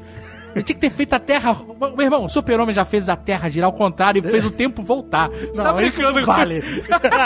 A Lois Lane tava na Turquia, a mãe do super-homem tava em Maricá, meu irmão. Não. É, ele não viu? Tá. Gente, olha só, eu concordo com vocês, por isso que eu falo que a única coisa mal explorada nesse filme de verdade são os poderes do super-homem. Eles só botaram o super-homem sendo um cara forte, que solta raio e é resistente. Pelos quadrinhos, o super-homem, cara, ele sabe quem é quem, ele consegue seguir a pessoa só pelo batimento cardíaco. O Demolidor consegue, da Netflix tem muito menos dinheiro, consegue fazer isso. Pois é, o super-homem, ele só. Ele na estratosfera, ele consegue localizar. Ou seja, no que o Lex falou, você tem uma hora, então tá, não preciso de uma hora, não. Eu preciso de dois minutos. Ele sobe, visão de raio-x, visão telescópica, super audição, adição direcionável, frequência Exato, de rádio, qualquer exato. coisa. Ele achava a mãe em Nossa. dois minutos. e Exato, acabou. achava. E se achava. não fosse os superpoderes dele de sentido, que, sei lá, se a mulher tivesse numa caixa de chumbo, com a boca vedada, sei lá, com alguma coisa pra interferir o super-homem de achar ela, ele Ela não poderia chegar pro tava. Batman. Os caras estavam lá com o lança-chão falando estavam. assim: É, vamos queimar Exatamente. a velhinha. hahaha." Porra, cara. Vai tomar no cu. Ou ele podia ir lá no, no NSA, National Security, lá e pedir: Ó, Obama, me empresta aqui um segundo pra ouvir os caras. Porra, cara. Ele podia pedir ajuda pro Jack Bauer se ele quisesse. Son of Krypton versus Bat of Gotham. Uma outra dúvida que eu tenho aqui da luta com o Batman e o Super-Homem. O 9-11 de Metrópolis. Ah. Prédio caindo pra tudo que é lado. O Bruce Wayne corre pra nuvem de destroços. Isso. A cena seguinte, dois anos depois, é ele usando aquela porra daquele respirador porque ele fudeu os pulmões dele completamente. Que é isso que aconteceu com todos os voluntários que estavam lá no 9-11, cara. Eu sei, cara. É ele, é ele em Cuba fazendo o tratamento junto com, com o Michael Moore, cara. Pra mim foi a melhor cena do filme, que é a única cena que o Bruce Wayne, ele é herói. Porque é ele ajudando Não, os essa cena funcionários. Eu achei maneiro. Foi bem maneiro. maneiríssimo. Eu achei Cara, meio bizarro os funcionários dele não saírem do prédio até ele mandar sair. Isso não acontece. É, isso é genial, né? Acontece a mesma coisa no planeta diário. Todo mundo vendo aquela batistaca espacial destruindo a E cidade. ninguém desce. E ninguém desce. Toma no cu, Todo né, meu irmão? O nego é muito louco, Todo né, mundo cara? jacaré olhando pro O holofote. nego tem simulação de incêndio, caralho, mas ninguém nunca se preparou pra ataque alienígena e não A sabe que galera fazer. fica tranquilaço. Não, ainda digo mais, hein? Alguém deve ter falado: opa, não vamos usar os elevadores que é muito perigoso. Aquela porra daquela nave lá destruindo a cidade, esses alienígenas desbucetando a porra toda, vamos descer de escada. ah, meu irmão, toma no cu. A primeira porra que aparece flutuando no centro da cidade não vai ter um em prédio. Geral tá atravessando a Baía de Guanabara, a nado, porra. Vamos ficar ali, olha, olha, uma nave de 58 andares flutuando. Que tecnologia linda. Que coisa ótima. Ah, eu não vou nem pegar no Porra. pé do Batman não ter pescoço, mas o Batman sem pescoço. Nem falar, nem. Deixa eu ressaltar aqui, que senão as pessoas vão falar que eu odiei o filme. Eu odiei realmente. Son of Krypton versus Bat of Gotham. Vamos falar da luta. A luta foi foda. A luta a gente tem que. Do Batman vs Super-Homem? É, foi foda. Ele já tinha visto, né? Na real. A gente viu bastante nos trailers, que Esse é é uma o problema pena. dos trailers. Uma pena. Eu achei mais maneira, porque eu já tinha visto a luta dele. A luta é maneira. Mas eu achei mais legal ver a luta dele salvando a Marta. Sim, foi mais maneiro. É a melhor cena do filme. Porque eu já tinha visto a luta dele com o Super-Homem, Sim, sim, infelizmente. Sim, sim. Mas foi Que ele legal. pega, tem uma hora que ele dá um tiro de arpão no maluco.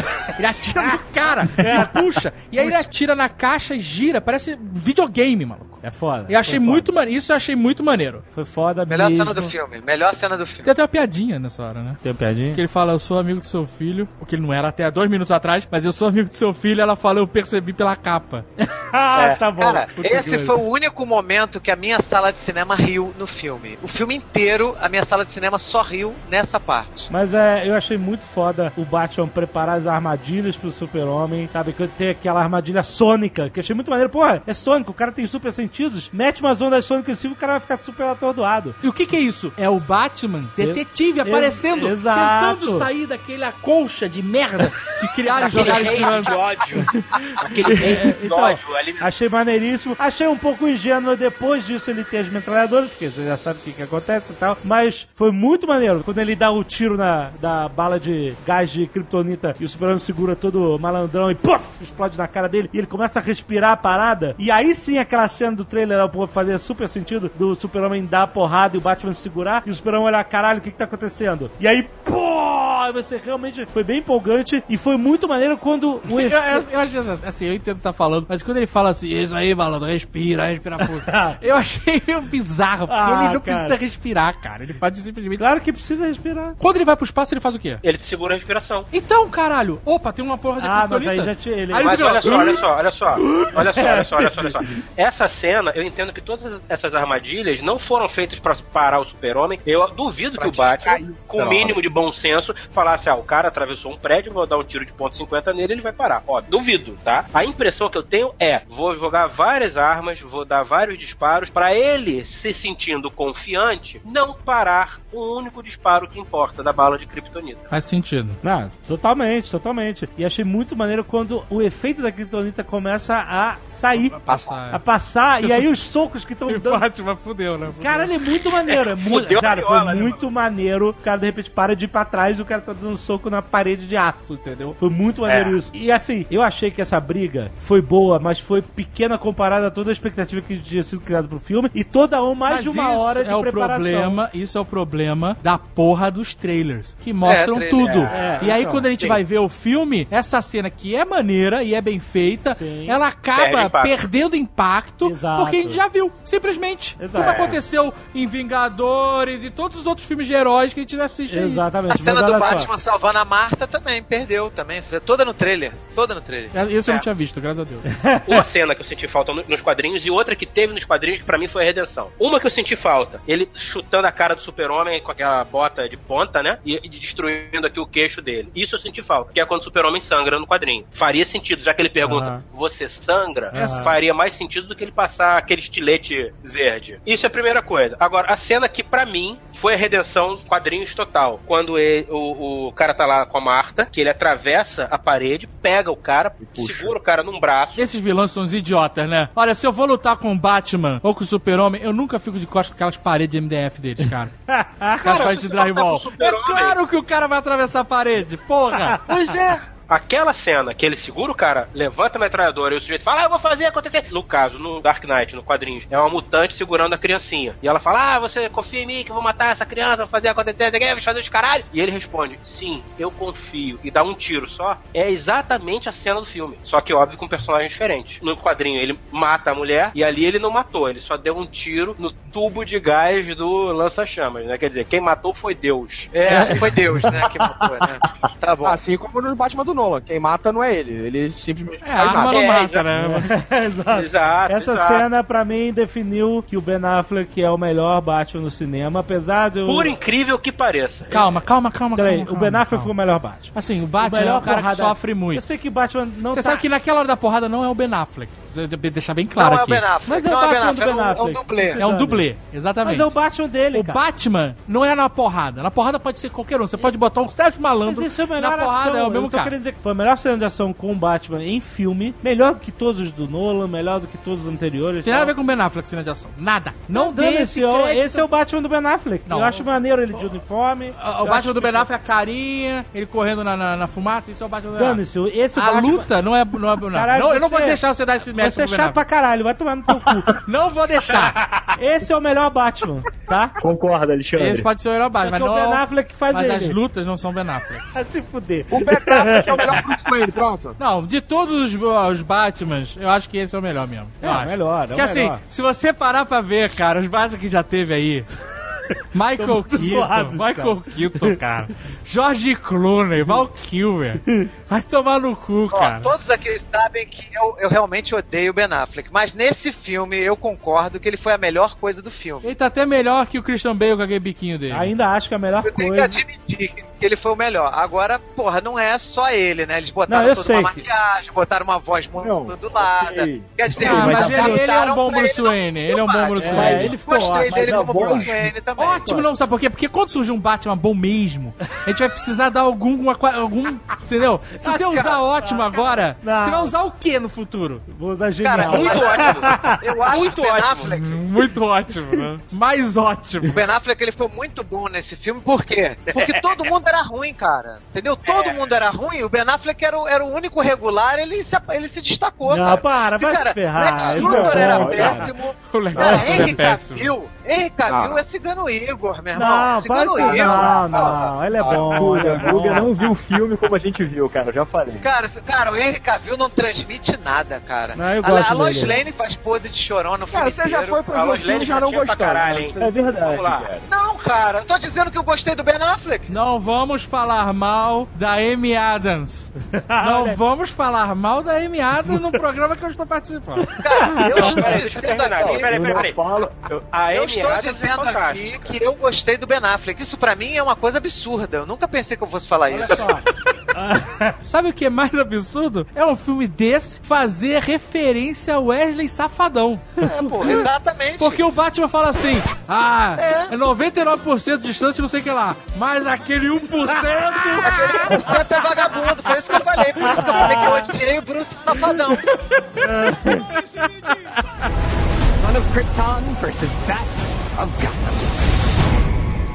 Eu achei muito rápido ele virar amigo do cara. Que ele tava Muito pronto não, pra... não, não, rápido, não. Ele tava pronto pra matar o cara, É, eu entendeu? achei normal, acontece. Eu achei, eu achei muito É Skywalker. absurdo, cara. Eu achei É muito absurdo. Skywalker ao contrário. O cara entendeu? tava com sangue no olho, pisando na goela do outro com a lança de. de- que ele É. falou assim: é. Eu achei muito rápido. Mas, Não, mas... não tem mais, cara. Tem mais, você até falou que achou maneiro. O quê? Dele falou, a Marta não vai morrer hoje. Não, isso é maneiro, mas o que eu falei, essa cena, a Marta não vai morrer hoje e a cena da luta é maneiro, já falei. Mas toda a sopa de cocô com, Então. com, com suco de mijo, Então. chá de mijo que a gente teve que engolir pra chegar nesse momento não justifica. Então, o David Goyer descobriu uma coisa que ninguém Quem é percebeu David em Goyer? 80 anos de quadrinhos, que a mãe dos dois tinha o mesmo nome. Isso eu achei até bacana. Achei Eu também achei absurdo. E bacana. ele falou isso, assim, gostei. tipo assim, olha eu só, fui checar, eu fui no Wikipedia, eu falei, não é possível. ninguém, o cara tem um mérito aí. Tem, tem. transformou em plot device. Você tá me dizendo Olha que só. se no filme do Michael Keaton tivesse falado assim, tua mãe tem o mesmo nome da mãe do super-homem, esse filme ia ter algum mérito? Não, não, calma aí. Eu tô querendo dizer o seguinte. O argumento pra ele parar é bom, porque ele passa a porradaria inteira falando: Você não é um homem, você não é um homem, você é um alienígena de merda, você não é um homem. E aí, quando ele vê que a Marta é o nome da mãe dele, ele pensa imediatamente na própria mãe, e ele sabe o que é ter uma mãe, ele sabe que ele é um homem, e ele vê que o super-homem é também uma pessoa, um homem. Então, isso é muito ele bonito. tem uma mãe como ele. Mas isso é muito bonito quando o cara não é um maluco psicopata em busca de é, assassinato Eu e vingança. sei, ele não tava raciocinando esse tempo todo. Aí no momento que ele falou assim, Marta, ele falou, opa, Então, voltei? É Do por- nada. É, porque É pegou. uma bipolaridade foda, né? É uma Não, bipolaridade pegou. foda. Não, eu, eu sei que é muito abrupto. Eu concordo com duas coisas. Um,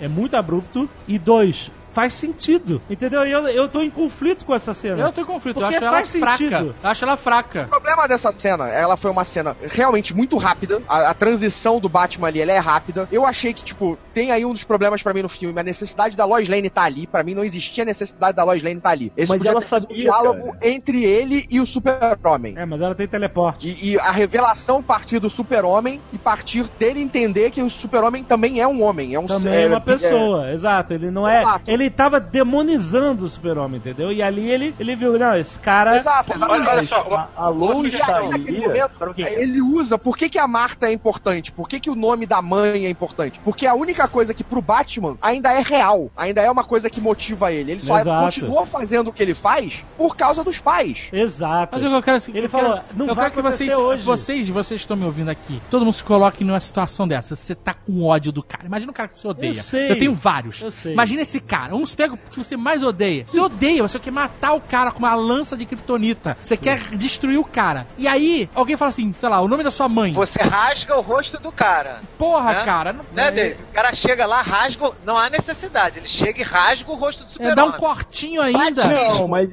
esse corte, esse corte é pra representar aquela frase de que você sangra, entendeu? É tirar a divindade do personagem, Pô, mostrar cara, que Ah, é ok. Crava, crava a merda na- no olho dele e deixa sangrar. a única coisa que pode cortar o super-homem é a kryptonita. Ele sabe disso, por isso que ele corta o rosto, é pra simbolizar o corte. Tanto que na revista o que faz ele sangrar, como o Fred falou, é uma bicuda no queixo. Não é um cortinho. Posso dar uma sugestão de como essa cena poderia ter ficado melhor? Aí vocês vão ver, vocês falam se vocês concordam ou não. Tá, Aham. Tá exatamente ali, naquela situação. Ele tá pisando no pescoço do cara com a lança. Aí ele fala, Marta, o super-homem. O Batman pergunta, que? Marta, eu tentei te matar porque o Lex está com a minha mãe e vai matar ela. Sim. Ali, era só isso. Ele nem tentou Lois matar, Lane. ele tentou dialogar, na verdade, né? O Eu super- acho que essa sua solução é pior ainda. Porque tá mostrando que o cara realmente é um psicopata que tá disposto a matar em troca dos benefícios dele. Mas ele Concordo. tenta esse diálogo. O Batman, eu acho que o Batman nem ouviu o que o Super-Homem tava falando, porque a primeira armadilha que o Super-Homem vem é aquela armadilha de som. Acho que o Batman tava protegendo os ouvidos ali. Partindo desse princípio todo que a gente tá discutindo aqui, fatalmente, a melhor maneira disso ter acontecido era eles não terem brigado. É, Mas ele tinha filme. Ou então ele tem que ser outro É, nome. Porque eles tinham que ter chegado, falar assim, aí, fudeu, meu irmão, o cara pegou minha mãe, tá mó merda, vai fuder pro meu lado. O nome da minha mãe é Marta, by the way. Mas ele não sabia. É, bom, enfim. Entendeu? Ele não sabia. O argumento da mãe ter o mesmo nome é legal, mas a Eu luta, achei. a luta, a virada, sabe qual é? A virada. A virada panqueca. Foi muito rápida. É que é Foi muito complicado, rápida. sabe qual é? Foi Não, muito rápido. O cara tava num, num rampage de ódio, É, de fúria. é, e ele tava no o adrenalina, ele tava lutando. Não tava lutando contra um pé rapado, capanga do Coringa, essa merda. Ele tava lutando com um cara que pode matar ele, olhando pra ele. Sim. Como é que o cara ia Sim. parar um minuto? Ai, caralho, calma aí, deixa eu. Entendeu? Tem uma coisa nessa questão da, da Marta que eu achei gravíssimo, que é o seguinte: o filme já começa com o Lex Luthor sabendo a identidade secreta do Batman e do Super-Homem. Não, do Batman ele não sabe. Dos dois, sabe sim. Do que, Batman porra, ele não Claro sabe. que ele sabe. Só Claro que ele sabe, Rex. Caraca, o Lex ele Luthor não sabe a identidade sabe. secreta dos dois. Isso pra mim é um absurdo. Não fala, cara. Absurdo Isso não completo. fala. Não fala, mas O que o cara ele- tem um arquivo de um monte de gente. E eles... Como? Quem mandou aquele porra ele daquele, sabe. daquela manchete de jornal comi tua mãe, rapaz? Quem é que foi? Ele sabe, mas ele Você sabe não agora. Filme, cara. Quem escreveu Ele aquelas sabe. cartas? Sabe que teria maneira de estar escrito na carta? A última carta, Rex, não foi mandada pelo Kotoko, foi mandada pelo Lex Luthor. Você tem que entender isso, Não, foi pelo sabe Cotoco, que o. Bruce Wayne é o Batman. Claro que Não sabe. foi, cara. Porra, aí você tá manipulando as informações pra quando você quer. Porque o Lex Luthor manipulou o cara, falou assim: vem cá, vamos conversar, vou te dar essa cadeira, enfiar um monte de bomba nela e, e vem fazer parte do meu circo. A única carta que muda a mensagem é, é o cara que continua mandando? Não é. Essa carta foi feita pelo Lex Luthor e não pelo Kotoko. As que outras foi. podem ter, ter sido, mas essa não foi. Agora, o que seria maneiro se na carta tivesse escrito: Eu quero comer a tia do Batman. Ah, se fuder. Pra ver o que a feira da fruta tem. Tinha laranja, morango e banana. Só não tinha jacatu, meu bem.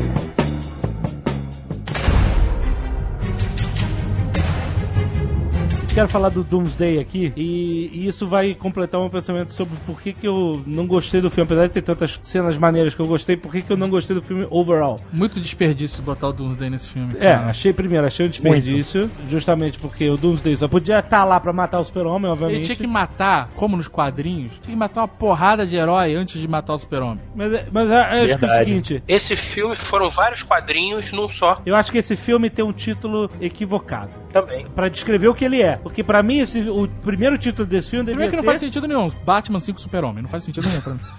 Eu acho que o primeiro título desse filme deveria ser Dawn of Justice, porque ele é o filme de origem da Liga da Justiça. Só que como o filme, como o filme, olha só, como o filme foi construído pra ter esse título forte que atrai todo mundo, Batman vs Superman, né, Pra trazer de fato é uma parada mar- muito mais marketeável do que Dawn of Justice simplesmente, né? Então, o filme foi construído com essa obrigação de fazer os dois brigarem, mas quando você olha o filme todo, você vê que a trama principal não é essa, ela tá sendo forçada porque eles têm que brigar, entendeu? Poderia ser muito mais interessante logo desenvolver a Liga da Justiça, porque aí ficou um monte de subplots, um trepado em cima do outro, e aí isso resultou em um monte de cenas que seriam muito mais exploradas com profundidade se fosse um filme só pra aquilo. Por exemplo, o cara explodir no Capitólio com o super-homem lá dentro. Aí quando eu vi essa cena, eu falei, caralho, fudeu a opinião pública, vai mostrar aquela merda toda explodindo, todo mundo morrendo, e o super-homem lentamente voando pra fora. Ou seja, vai ser uma imagem forte de destruição associada ao super-homem. Não foi explorado isso. Você entendeu? tá vendo House of Cards demais.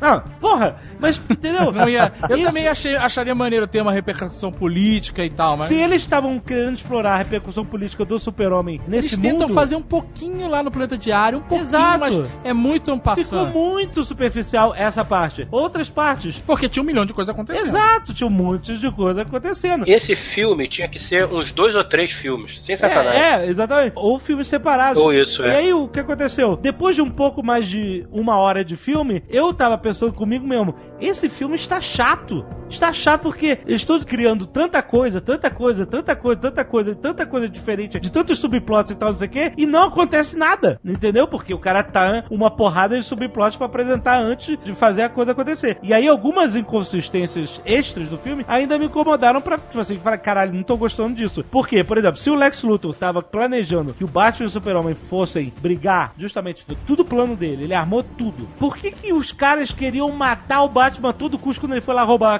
Kryptonita? Deixa o cara roubar a Kryptonita. Não é isso que você quer? Por que que você tá mandando matar o Batman? Pra ele achar que é difícil? E depois o Batman foi lá e roubou a Kryptonita e foda-se, né? E se eles tivessem matado o Batman? O plano dele é pro caralho. Exato. Aí, aí eu achei isso inconsistente. O cara queria que isso acontecesse, mas, Mas- mesmo assim eles tentam matar o cara. Mas isso aí é. Eu acho que isso é pra manter acontece uma- uma- diferente, cara. Porque o Batman desvenda o que o Lex tá tentando exportar. Tanto que ele desvenda que o, é, a- o Lex tenta usar a senadora pra trazer a Kryptonita de uma forma legalizada e ela não deixa. E aí depois que o Capitólio explode, ele traz ilegalmente. E o Batman descobriu isso como detetive. Tanto que depois o Batman vai lá pra pegar a Kryptonita. Mas, Rex, não era isso que ele queria? Que o Batman tivesse a Kryptonita pra bater no super-homem? Ou isso. ele só fez esse plano depois, o que é mais bizarro ainda. Ele armou a porrada. Ele armou. Ele sequestrou a mãe do super-homem por causa disso. Ele queria fazer com que eles brigassem. E aí, olha só, inconsistência número 2. Ele vai, faz o Batman brigar com o super-homem. Por quê? Ou o Batman vai matar o super-homem, que é o que ele quer, ou o super-homem vai matar o Batman. Que é o que ele também quer. Que é o que ele também quer. Mas ele acha que o Batman vai matar o super-homem. E aí ele vai criar o Doomsday. Só que ele manda a contagem regressiva da criação do Doomsday rolar antes de saber o resultado da parada. E se o Batman tivesse matado o super-homem, o que, que ele ia fazer com o Doomsday? Enfiar no cu? Na verdade, Nesse ele não ia momento- enfiar no cu. O Doomsday que ia enfiar no cu de geral. Porque a única coisa que poderia parar ele tava morto. Porque ele falou antes uma frase Na verdade, que ele falou na pra ele. verdade, a Mulher Maravilha podia parar o Doomsday. Então, Então, deixar isso bem claro. Nesse momento, o Lex já tá influenciado pela nave. Mas você tá esquecendo, Jovem Nerd, que o Lex Luthor é Chico Xavier. Entendeu? Ele é médium. Ele sabe a porra toda. Ele fala com a entidade de Apocalipse. ele sabe a, a identidade secreta de todo mundo. O cara é médium. Não, nesse momento do filme já tinha tido a cena que mostra no filme que ele pega todo o conhecimento de Krypton, que tá na nave. Ele estuda, ele passa um tempo lá estudando aquela. Mas aí isso é um outro problema, porque o cara bota os dedinhos do Zod, aí ele entra na nave, aí ele entra no líquido e a nave fala assim: Você não é o Zod. Mas tudo bem. Demorou. Olha só, nós temos aqui nos últimos 10 mil anos uma lei que diz que não pode fazer isso, tá? É isso aí. Isso que eu ia falar. Mas você que tá usando os dedinhos do Zod tá ok. Cadê aquela galera que escreveu a lei? Cadê aquela galera? Ah, aquela galera morreu. Pois é, eu tô com o dedinho do Zod, então quem manda aqui sou eu. Ah, tá bom. Nem é dedinho, Então. é pelanca Então, do mas Zod. eu quero perguntar. Porra, isso aí a, foi a foda, inconsistência realmente. número 3. Ele falou que não queria viver à mercê de monstros. Mas aí faz um. Aí ele E aí ele cria o monstro, que ele não tem controle, entendeu? Sim, mas a princípio ele não sabe. Ele coloca o próprio DNA dele ali, achando Como que ele vai ele não ter algum sabe? controle. Caraca, aquilo não faz sentido nenhum Não, de cortar a mão. Aí é. ele tava pinel foda, já tá. This guy is gone. Ali ele já tava completamente ficando. Os guys gone. Ah, ele já tava louco. Não, mas aí aí eu pergunto pra vocês: o que, que ele ia fazer com o Doomsday se o Batman tivesse matado o Superman? Ele ia Eu só morrer. consigo imaginar em chorar. Eu só não sei se em posição fetal ou deitado de barriga Se pra o baixo. próprio filme não tivesse o super-homem ali na sala quando o Doomsday nasce, ele estava morto. Então, por isso que eu falo que o Lex Luthor tem 8 anos de idade, rapaz. Pô, não é é, possível, cara. cara. Porque o plano é muito inconsistente, cara. Plano é muito idiota, louco. Cara. Eu não sei como é que vocês gostaram de uma porra dessa. Realmente, Vocês eu estão não, me eu não tenho como fazendo, gostar. vocês estão me fazendo repensar se eu gostei do filme ou não, mas eu não vou deixar de gostar. Porque o filme tem uma porrada de cagada, mas eu me diverti. Você Nessa cena, o Lex. Luthor já tava insano. Ele já tava louco. Ele já não Ele sabia. tava louco o tipo, filme ele inteiro. Não, tava, não, não. Você tem níveis de loucura Carlos, dele que você. Ele pega uma jujuba. Carlos, presta atenção. Tem níveis de loucura. Você consegue imaginar? Eu não sei, eu eu não quero fazer nenhuma comparação no cenário brasileiro político. Você consegue já imaginar o Mark Zuckerberg enfiar a jujuba na boca da Hillary Clinton? Você consegue imaginar essa cena? Esse nível de loucura por si só, eu já diria que é bem alto. Ele tava, ele tava louco. Ali já tava lelé, mano. Lelé da Copo cuca. de mijo, meu amigo. Copo de mijo, meu irmão. Copo de mijo eu gostei. Olha só. Eu fiquei. Eu, sabe o que eu fiquei me perguntando nessa hora? Que eu vi o copo de lixo, a mulher fica lá sentindo aquele cheiro de mijo, fica meio incomodada, meio zoada. E eu fiquei pensando assim: quem mijou? Será que foi o próprio Lex Luthor que mijou? Foi, Será que ele claro. pediu pra alguém mijar no lugar dele? O copo de mijo eu achei fantástico, porque foi, foi uma sacaneada extremamente inteligente dele, entendeu? Cara, não faz sentido nenhum. Não faz sentido. Faz, bicho. Cara, foi o Fred, diálogo dos eu dois. o- desafio. Não, peraí, peraí, peraí. É peraí, peraí. demais, cara. Jovem Nerd, você imagina você chegar aqui no Nerd Office e ter um. Não é nem um copo, mano. É um jarro de redneck de mijo, de mijo na tua tea, mesa. redneck Cara, olha só, tea. eu juro por Deus, se eu ver um jarro de mijo, um jarro de, de, de compota de mijo na minha mesa, eu corro como se eu tivesse com o diabo nas minhas costas, cara. Se sacanear, se você sacanear um bilionário megalomaníaco e insano, quem sabe? Pois é, Cara, gente. eu desafio qualquer um de vocês entrarem no congresso e botar um copo de mijo em cima da mesa. Eu Não é nem um copo, é um pote de compota. Cara, vou enfiar o Olha dedo só, no Guga, rabo Guga. até você chorar. Olha só, amigo. se você. Guga, Olha você- só. Guga, você tá parecendo. Guga, você tá parecendo a criança, cara, querendo justificar um argumento, cara. Tem uma conversa entre a senadora Não, não, não. e o Lex Luthor antes. Cara, criança é botar copo de mijo na mesa da senadora, cara. Pelo Não, amor olha de Deus. só. Isso é coisa de colégio. Olha só, se hoje em dia, em qualquer prédio público, não precisa ser congresso, porra não, se qualquer prédio público dos Estados Unidos você abre uma carta com talco, o Jovem Nerd criou uma carta pro congresso, abriu a carta e sai talco, é uma merda, inacreditável. Fecha o prédio, Lex bota aquela Luthor- lona de circo em volta, chama o hazmat, é uma merda. Tinha um pote de mijo fedendo, porque a mulher tava incomodada, que ela tava com a cara, caralho, que merda é essa? É mijo? Ele estava no Congresso. O Lex ele foi convidado. Ele estava lá, a secretária dele estava lá. Ele foi revistado antes. eu vou com você no Congresso Nacional em Brasília e você vai levar um pote de mijo. E eu quero ver, eu quero ver você passar pela segurança com um pote de mijo. Pote. Eu vou ligar pro CQC e vou falar, olha só, esse malandro, esse malandro vai entrar com um pote de mijo no Congresso Nacional e botar na mesa do presidente do Congresso. Mas ele não levou o pote dele. Ele mijou lá. Vai botar na mesa do Eduardo Cunha o pote de mim. Esse é o desafio, Rex. Ele mijou lá. Ele nem tinha que levar do pote na bolsa, na Mas pasta. você não pode entrar com um pote de geleia. Ele fez o quê? Você comeu a geleia rapidamente, limpou o pote e mijou. Você mijou dentro do Congresso num pote, cara. Ninguém mija no Congresso, é isso. Você sai com um pote de mijo como se você tivesse feito um exame de urina e bota na mesa. Como é que o cara conseguiu chegar na mesa, cara? Do Congresso. Não foi Caraca, ele. É muito maluco isso, cara. É Não muito foi maluco. Qualquer pessoa, qualquer pessoa precisa ser ele. O cachorro não ia conseguir botar um copo de mijo ali. Peraí, peraí, peraí, peraí, peraí. peraí. Vocês já viram que nessa. O Beagle que deveria ter cheirado a porra do C4 na, na, roda- na cadeira de roda, que tava no laboratório da Natura passando batom, não ia conseguir botar a Quem porra do que copo de mijo. C4? Vocês É. que já viram que nessas, nessas reuniões políticas, não sei o quê, fica o pessoal sentado e fica uma galera andando atrás, pegando pasta, entregando papel, trazendo água, não sei o quê. É só ele comprar uma pessoa dessa. Aí o cara bota um, um Tá aí bloco pote de. Bota papel aí bota assim, dá licença, senadora, um pote de mijo aqui. Não repara. Vem com, Caralho, vem, cara. vem com uma, vem com uma bandeja de prata. Vem com uma bandeja de prata e fala: Senador Fulano, está aqui seu Mountain Dew. Senador Cicrano, está aqui sua Coca Zero. Dona Creuza, tá aqui, tá aqui o seu pote redneck de mijo. Toma, cuidado, hein? Cuidado. Chá de pêssego da vovó, Fred, o puta. Cara é um bilionário, vai morrer todo mundo ali. É só ele chegar pra um garçom e falar: então, quando você for colocar, isso aqui é uma surpresa pra senadora. E aproveita e toma aí 50 mil dólares. Foda-se, vai morrer. A parada tava aberta. O garçom. Cara, olha só. Ah, não, tava aberto não, tava aberto não. Caraca, tava aberto. A mulher tava com uma cara assim: que cheiro é esse? Cheiro de mijo? Que estivesse aberto. O cara chega e fala: Olha só, eu vou te dar essa parada aqui, você vai ser demitido do Congresso, provavelmente. Mas, porra, eu tô te dando aqui dinheiro pra você nunca mais trabalhar. Você só tem que botar esse potinho de mijo ali na frente da. E isso ele, ele fala isso fechando a braguilha, tá? Ele fala isso fechando a braguilha. O potinho E tá depois ele quente, enfia uma jujuba na boca do garçom, né? Ele fala: toma aqui, ó. Chupa essa jujuba aqui, ó. Isso aí, fica tranquilo, essa jujuba tá meio azedinha, mas fica tranquilo que eu lavei a mão. Aí pá, bota a jujuba na boca dele, entendeu? E fala, toma aqui, esse cheque aqui, 20 milhões, você nunca mais... Ele tira a jujuba de dentro da orelha e bota na boca do cara. Não, de dentro da orelha não, caralho. ele tira debaixo do saco. Fala, a jujuba tá aqui, tá meio azeda, mas fica tranquilo. Pá, bota na boca.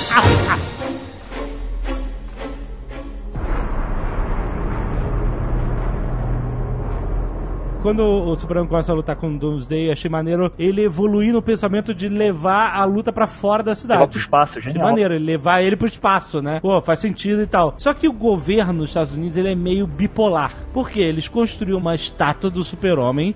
super-homem, fodão e tal. Aí quando ele vai, leva o Doomsday pro alto, a primeira oportunidade, jogou bomba nuclear nos dois. Foda-se vocês! E aí depois que acaba tudo, enterro super chique, caixão preto com, com o símbolo prateado, super-homem, nosso herói, foi mal aí. Acabei de jogar uma bomba nuclear em você. É verdade. Não, não, mas é, aquilo. verdade. o governo- Mas é, eu a acho que isso do aí foi governo, uma- aí é governo federal, governo estadual. Governo federal tem dúvidas, o governo estadual adora ele.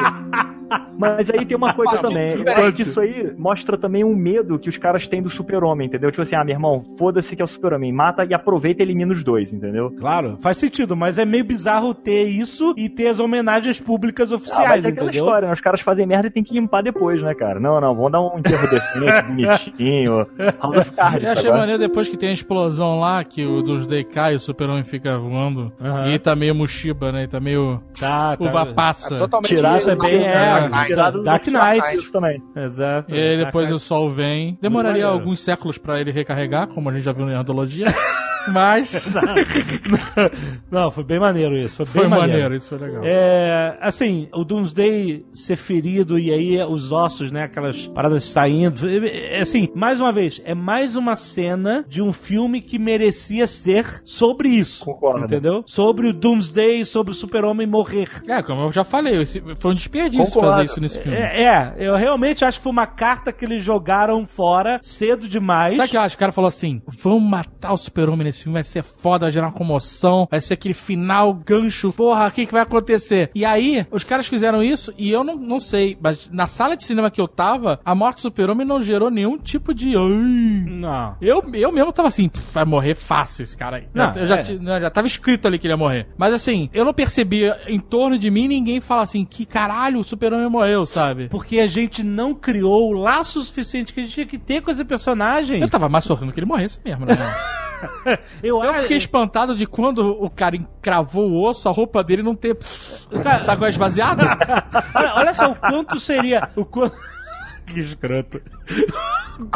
o quanto seria Ele tava maneiro... usando a roupa do Flash daquela série de TV que tinha múscula de eu veludo. sei, de Olha só como eles desperdiçaram. Como seria maneiro se depois de ver um filme da Liga da Justiça ou dois, a gente gostar de todos os heróis juntos, de ver o Super-Homem como um líder, como um símbolo e tal, a gente realmente se afeiçoar esses personagens, ter o enterro do Super-Homem com os É, heróis. exatamente. Com os heróis, Como é nos cara. quadrinhos. Pois é, cara. Cara, esse filme podia ter usado dois grandes vilões fáceis, assim, pra galera, pra unir a galera. Eles poderiam ter usado tanto o Bizarro quanto o. Pra mim era mais Porra, fácil o Brainiac. Brainiac. Porque tem a nave ali, a tecnologia alienígena. Os caras poderiam ter usado o Brainiac, eles poderiam ter usado o, Bizarro, mas usar o Doomsday de primeira eu achei um tiro no pé. cara. É, foi. Foi um tiro no pé. Pô, pra mim, o Zod podia facilmente, o corpo do Zod ser o bizarro. Seria maneiro. Seria ele, é o kryptoniano, ele, ele é engenhado, já. Aí ele descola um fio de cabelo do super-homem e faz o bizarro. Ia ser Não, maneiro. e, e fa- e Sim, faz sentido, sim. porque o bizarro ele é uma mistura de kryptoniano com o, o DNA do Lex. Então faria todo sentido ali você ter colocado o bizarro como vilão. Pois E ia é. fazer todo sentido o Lex Luthor criar o bizarro com o corpo do Zod e fazer uma roupa de super-homem pra ele usar.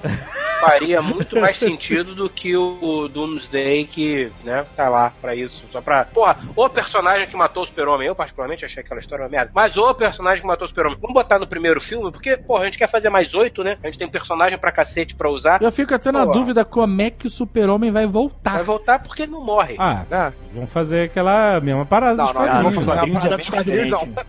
Eles não vão Quadrinhos é trazer bem quatro super-homens. quadrinhos voltam quatro super-homens. Não, não, isso não. Nos quadrinhos, Isso não. nos quadrinhos, aquele robozinho que o. É, o- Sabe aquele robô que aparece no primeiro filme, aquele Killex? Que é um robô que fica acompanhando até no final do primeiro filme, que a, a mãe do super-homem tá olhando o Krypton explodindo e aparece um robô flutuando do lado dela. Aquilo é uma inteligência artificial de Krypton, que serve tipo um. É, é tipo um Brainiac, ele serve como um computador geral. Nos quadrinhos, aquilo ali vai, recupera o corpo do super-homem, leva pra Fortaleza da Solidão e bota o super-homem num tanque de energia solar pra ele se regenerando, entendeu? E nesse meio tempo aparecem esses outros quatro pessoas que tentam manter o título de super-homem, que é o cibor, um super-homem ciborgue, um, um- um cara que veste uma roupa de aço, que é o aço, O aço. o Superboy, que é um clone do super-homem com o Lex Luthor que deu certo, e Uhum. um, um ser de energia que na verdade é um guardião arma dele, tá de ligado? é um guardião de lá da Fortaleza da Solidão que assume o manto de super-homem pra proteger a Terra ne- nesse tempo que ele tá fora. O Sim, isso eles não vão fazer, tá Não, eles ser não vão fazer assim, isso. Eu, ser. também não tem como fazer a coisa dele ser recuperado e levado pra Fortaleza da Solidão, porque não existe Fortaleza da Solidão nesse filme, no, no- Sim. no Exato, universo do. Super-Homem. Então, tipo, o final do filme dá a entender que de alguma forma ele vai ser recarregado, né? Aquela terrinha subindo ali no final. Ah, não, ele tá. Uma coisa é certa, uma coisa é Vai ser certa. uma merda. Não,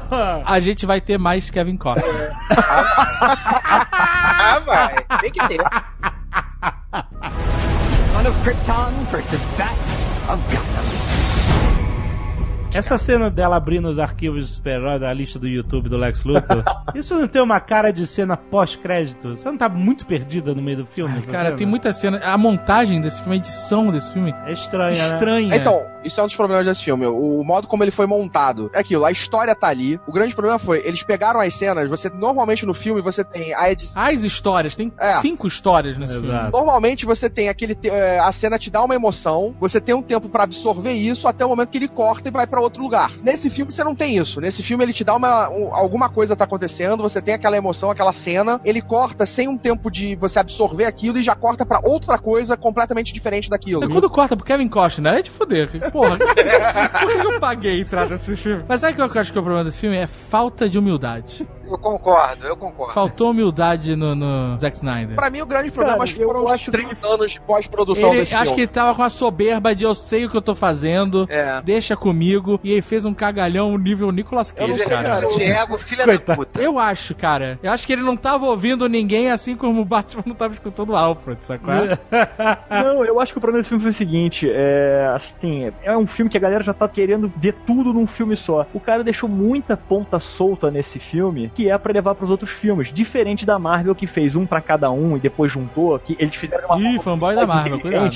Entendeu? Deram pro Zack Snyder a missão de fazer um filme do Super-Homem. Acabou que ele fez um filme do Batman. Ele menosprezou muito o personagem Super-Homem, mas o filme tem muita coisa pra fã e muita coisa que vai ser ligada nos outros filmes. É simples, a galera não tá vendo isso. Mas então, o filme não é feito pra fã. O filme é feito pra quem paga o ingresso. Se ele é fã, se ele não é, se ele é tia maricota, foda-se. A questão é, se o filme só tem coisa pra fã e ele não comunica com o público geral, é uma Exatamente. merda. Se o filme Errado. só comunica com o público geral e não fala nada com o fã, também é uma merda pro fã. Eu não sou fã, eu não leio Super-Homem. Então um monte de coisa que tá ali pra fã não comunica comigo. E aí o filme, pra mim, é uma merda, entendeu? Concordo. Por mais que tenha algumas referências que eu peguei, não tem um milhão de referências. E se o filme é só um milhão de referências, se é uma história coerente, é uma merda também. E é isso que a gente tem que analisar, entendeu? Na verdade, se o problema real é, alguém chegou lá na, na Warner e falou assim, fudeu, a Marvel tá fazendo aí o- os Avengers e tá foda e tô ganhando dinheiro pra caralho, a gente tem que lançar o nosso filme da Liga da Justiça porque tem que lançar, porque quando um lança o filme, o outro também tem que lançar. Pressão pura. Porque o filme, ele é maluco, ele não faz sentido. Tem um milhão de histórias, eles queimam cartucho, usam histórias que a gente já falou isso mil vezes aqui. Usam histórias que eles não deviam usar. Sabe o que parece? Que esse filme devia ter quatro horas ser dois, três de filmes. duração. É, ele tem três, na verdade. E eles foram, tira isso, tira isso, deixa só Turkish Airlines porque estão pagando, deixa o Jeep no começo. Sabe, parece que, assim, a versão do diretor vai ter cinco horas. Parece Vai ter mais que meia sim. hora de Parece que tá faltando, Cara, parece que tá faltando o filme. Vai ter aí brincando uma 10 minutos de Kevin Costner. O filme, o filme não tem justificativa. O filme não encontra uma justificativa pra juntar todos esses elementos. Você vê, qual é o motivo deles criarem a Liga da Justiça? O Ben Affleck chega no final do filme, um pressentimento. Porra, vai se fuder, meu irmão. I have a feeling. Vai se, Vai se fuder, vai se fuder. Vai se fuder de verde e amarelo, Filha da né, cara? puta ter pressentimento. Ele é mãe de Por acaso, esse filho da puta? Porra! Sabe? Cara, aí você tá fudendo com a porra toda de quadrinhos. Porque, porra, o cara voltar no tempo e avisar de um perigo, isso é mais quadrinhos que isso é o quê? O Ele cara voltou- tomou um Lexotan, so- teve um sonho lá doido, e achou que é Lexotan. verdade, porra. Tomou o Lechotan, tomou o É. Lechotan. Tava, Porra. tava loucaço de Lechotan com Coca Zero. Acreditou no sonho, Ah, porra. O cara dormiu de, em frente ao computador, dormiu editando Nerdcast. Aí no final, vamos criar a Liga da Justiça, vamos, mas pra quê? É um pressentimento que eu tô tendo. Ah, vai se fuder, porra. Você, você veste uma camisa amarela quando você tem um pressentimento. Você não cria a porra da Liga da Justiça porque você tem um pressentimento.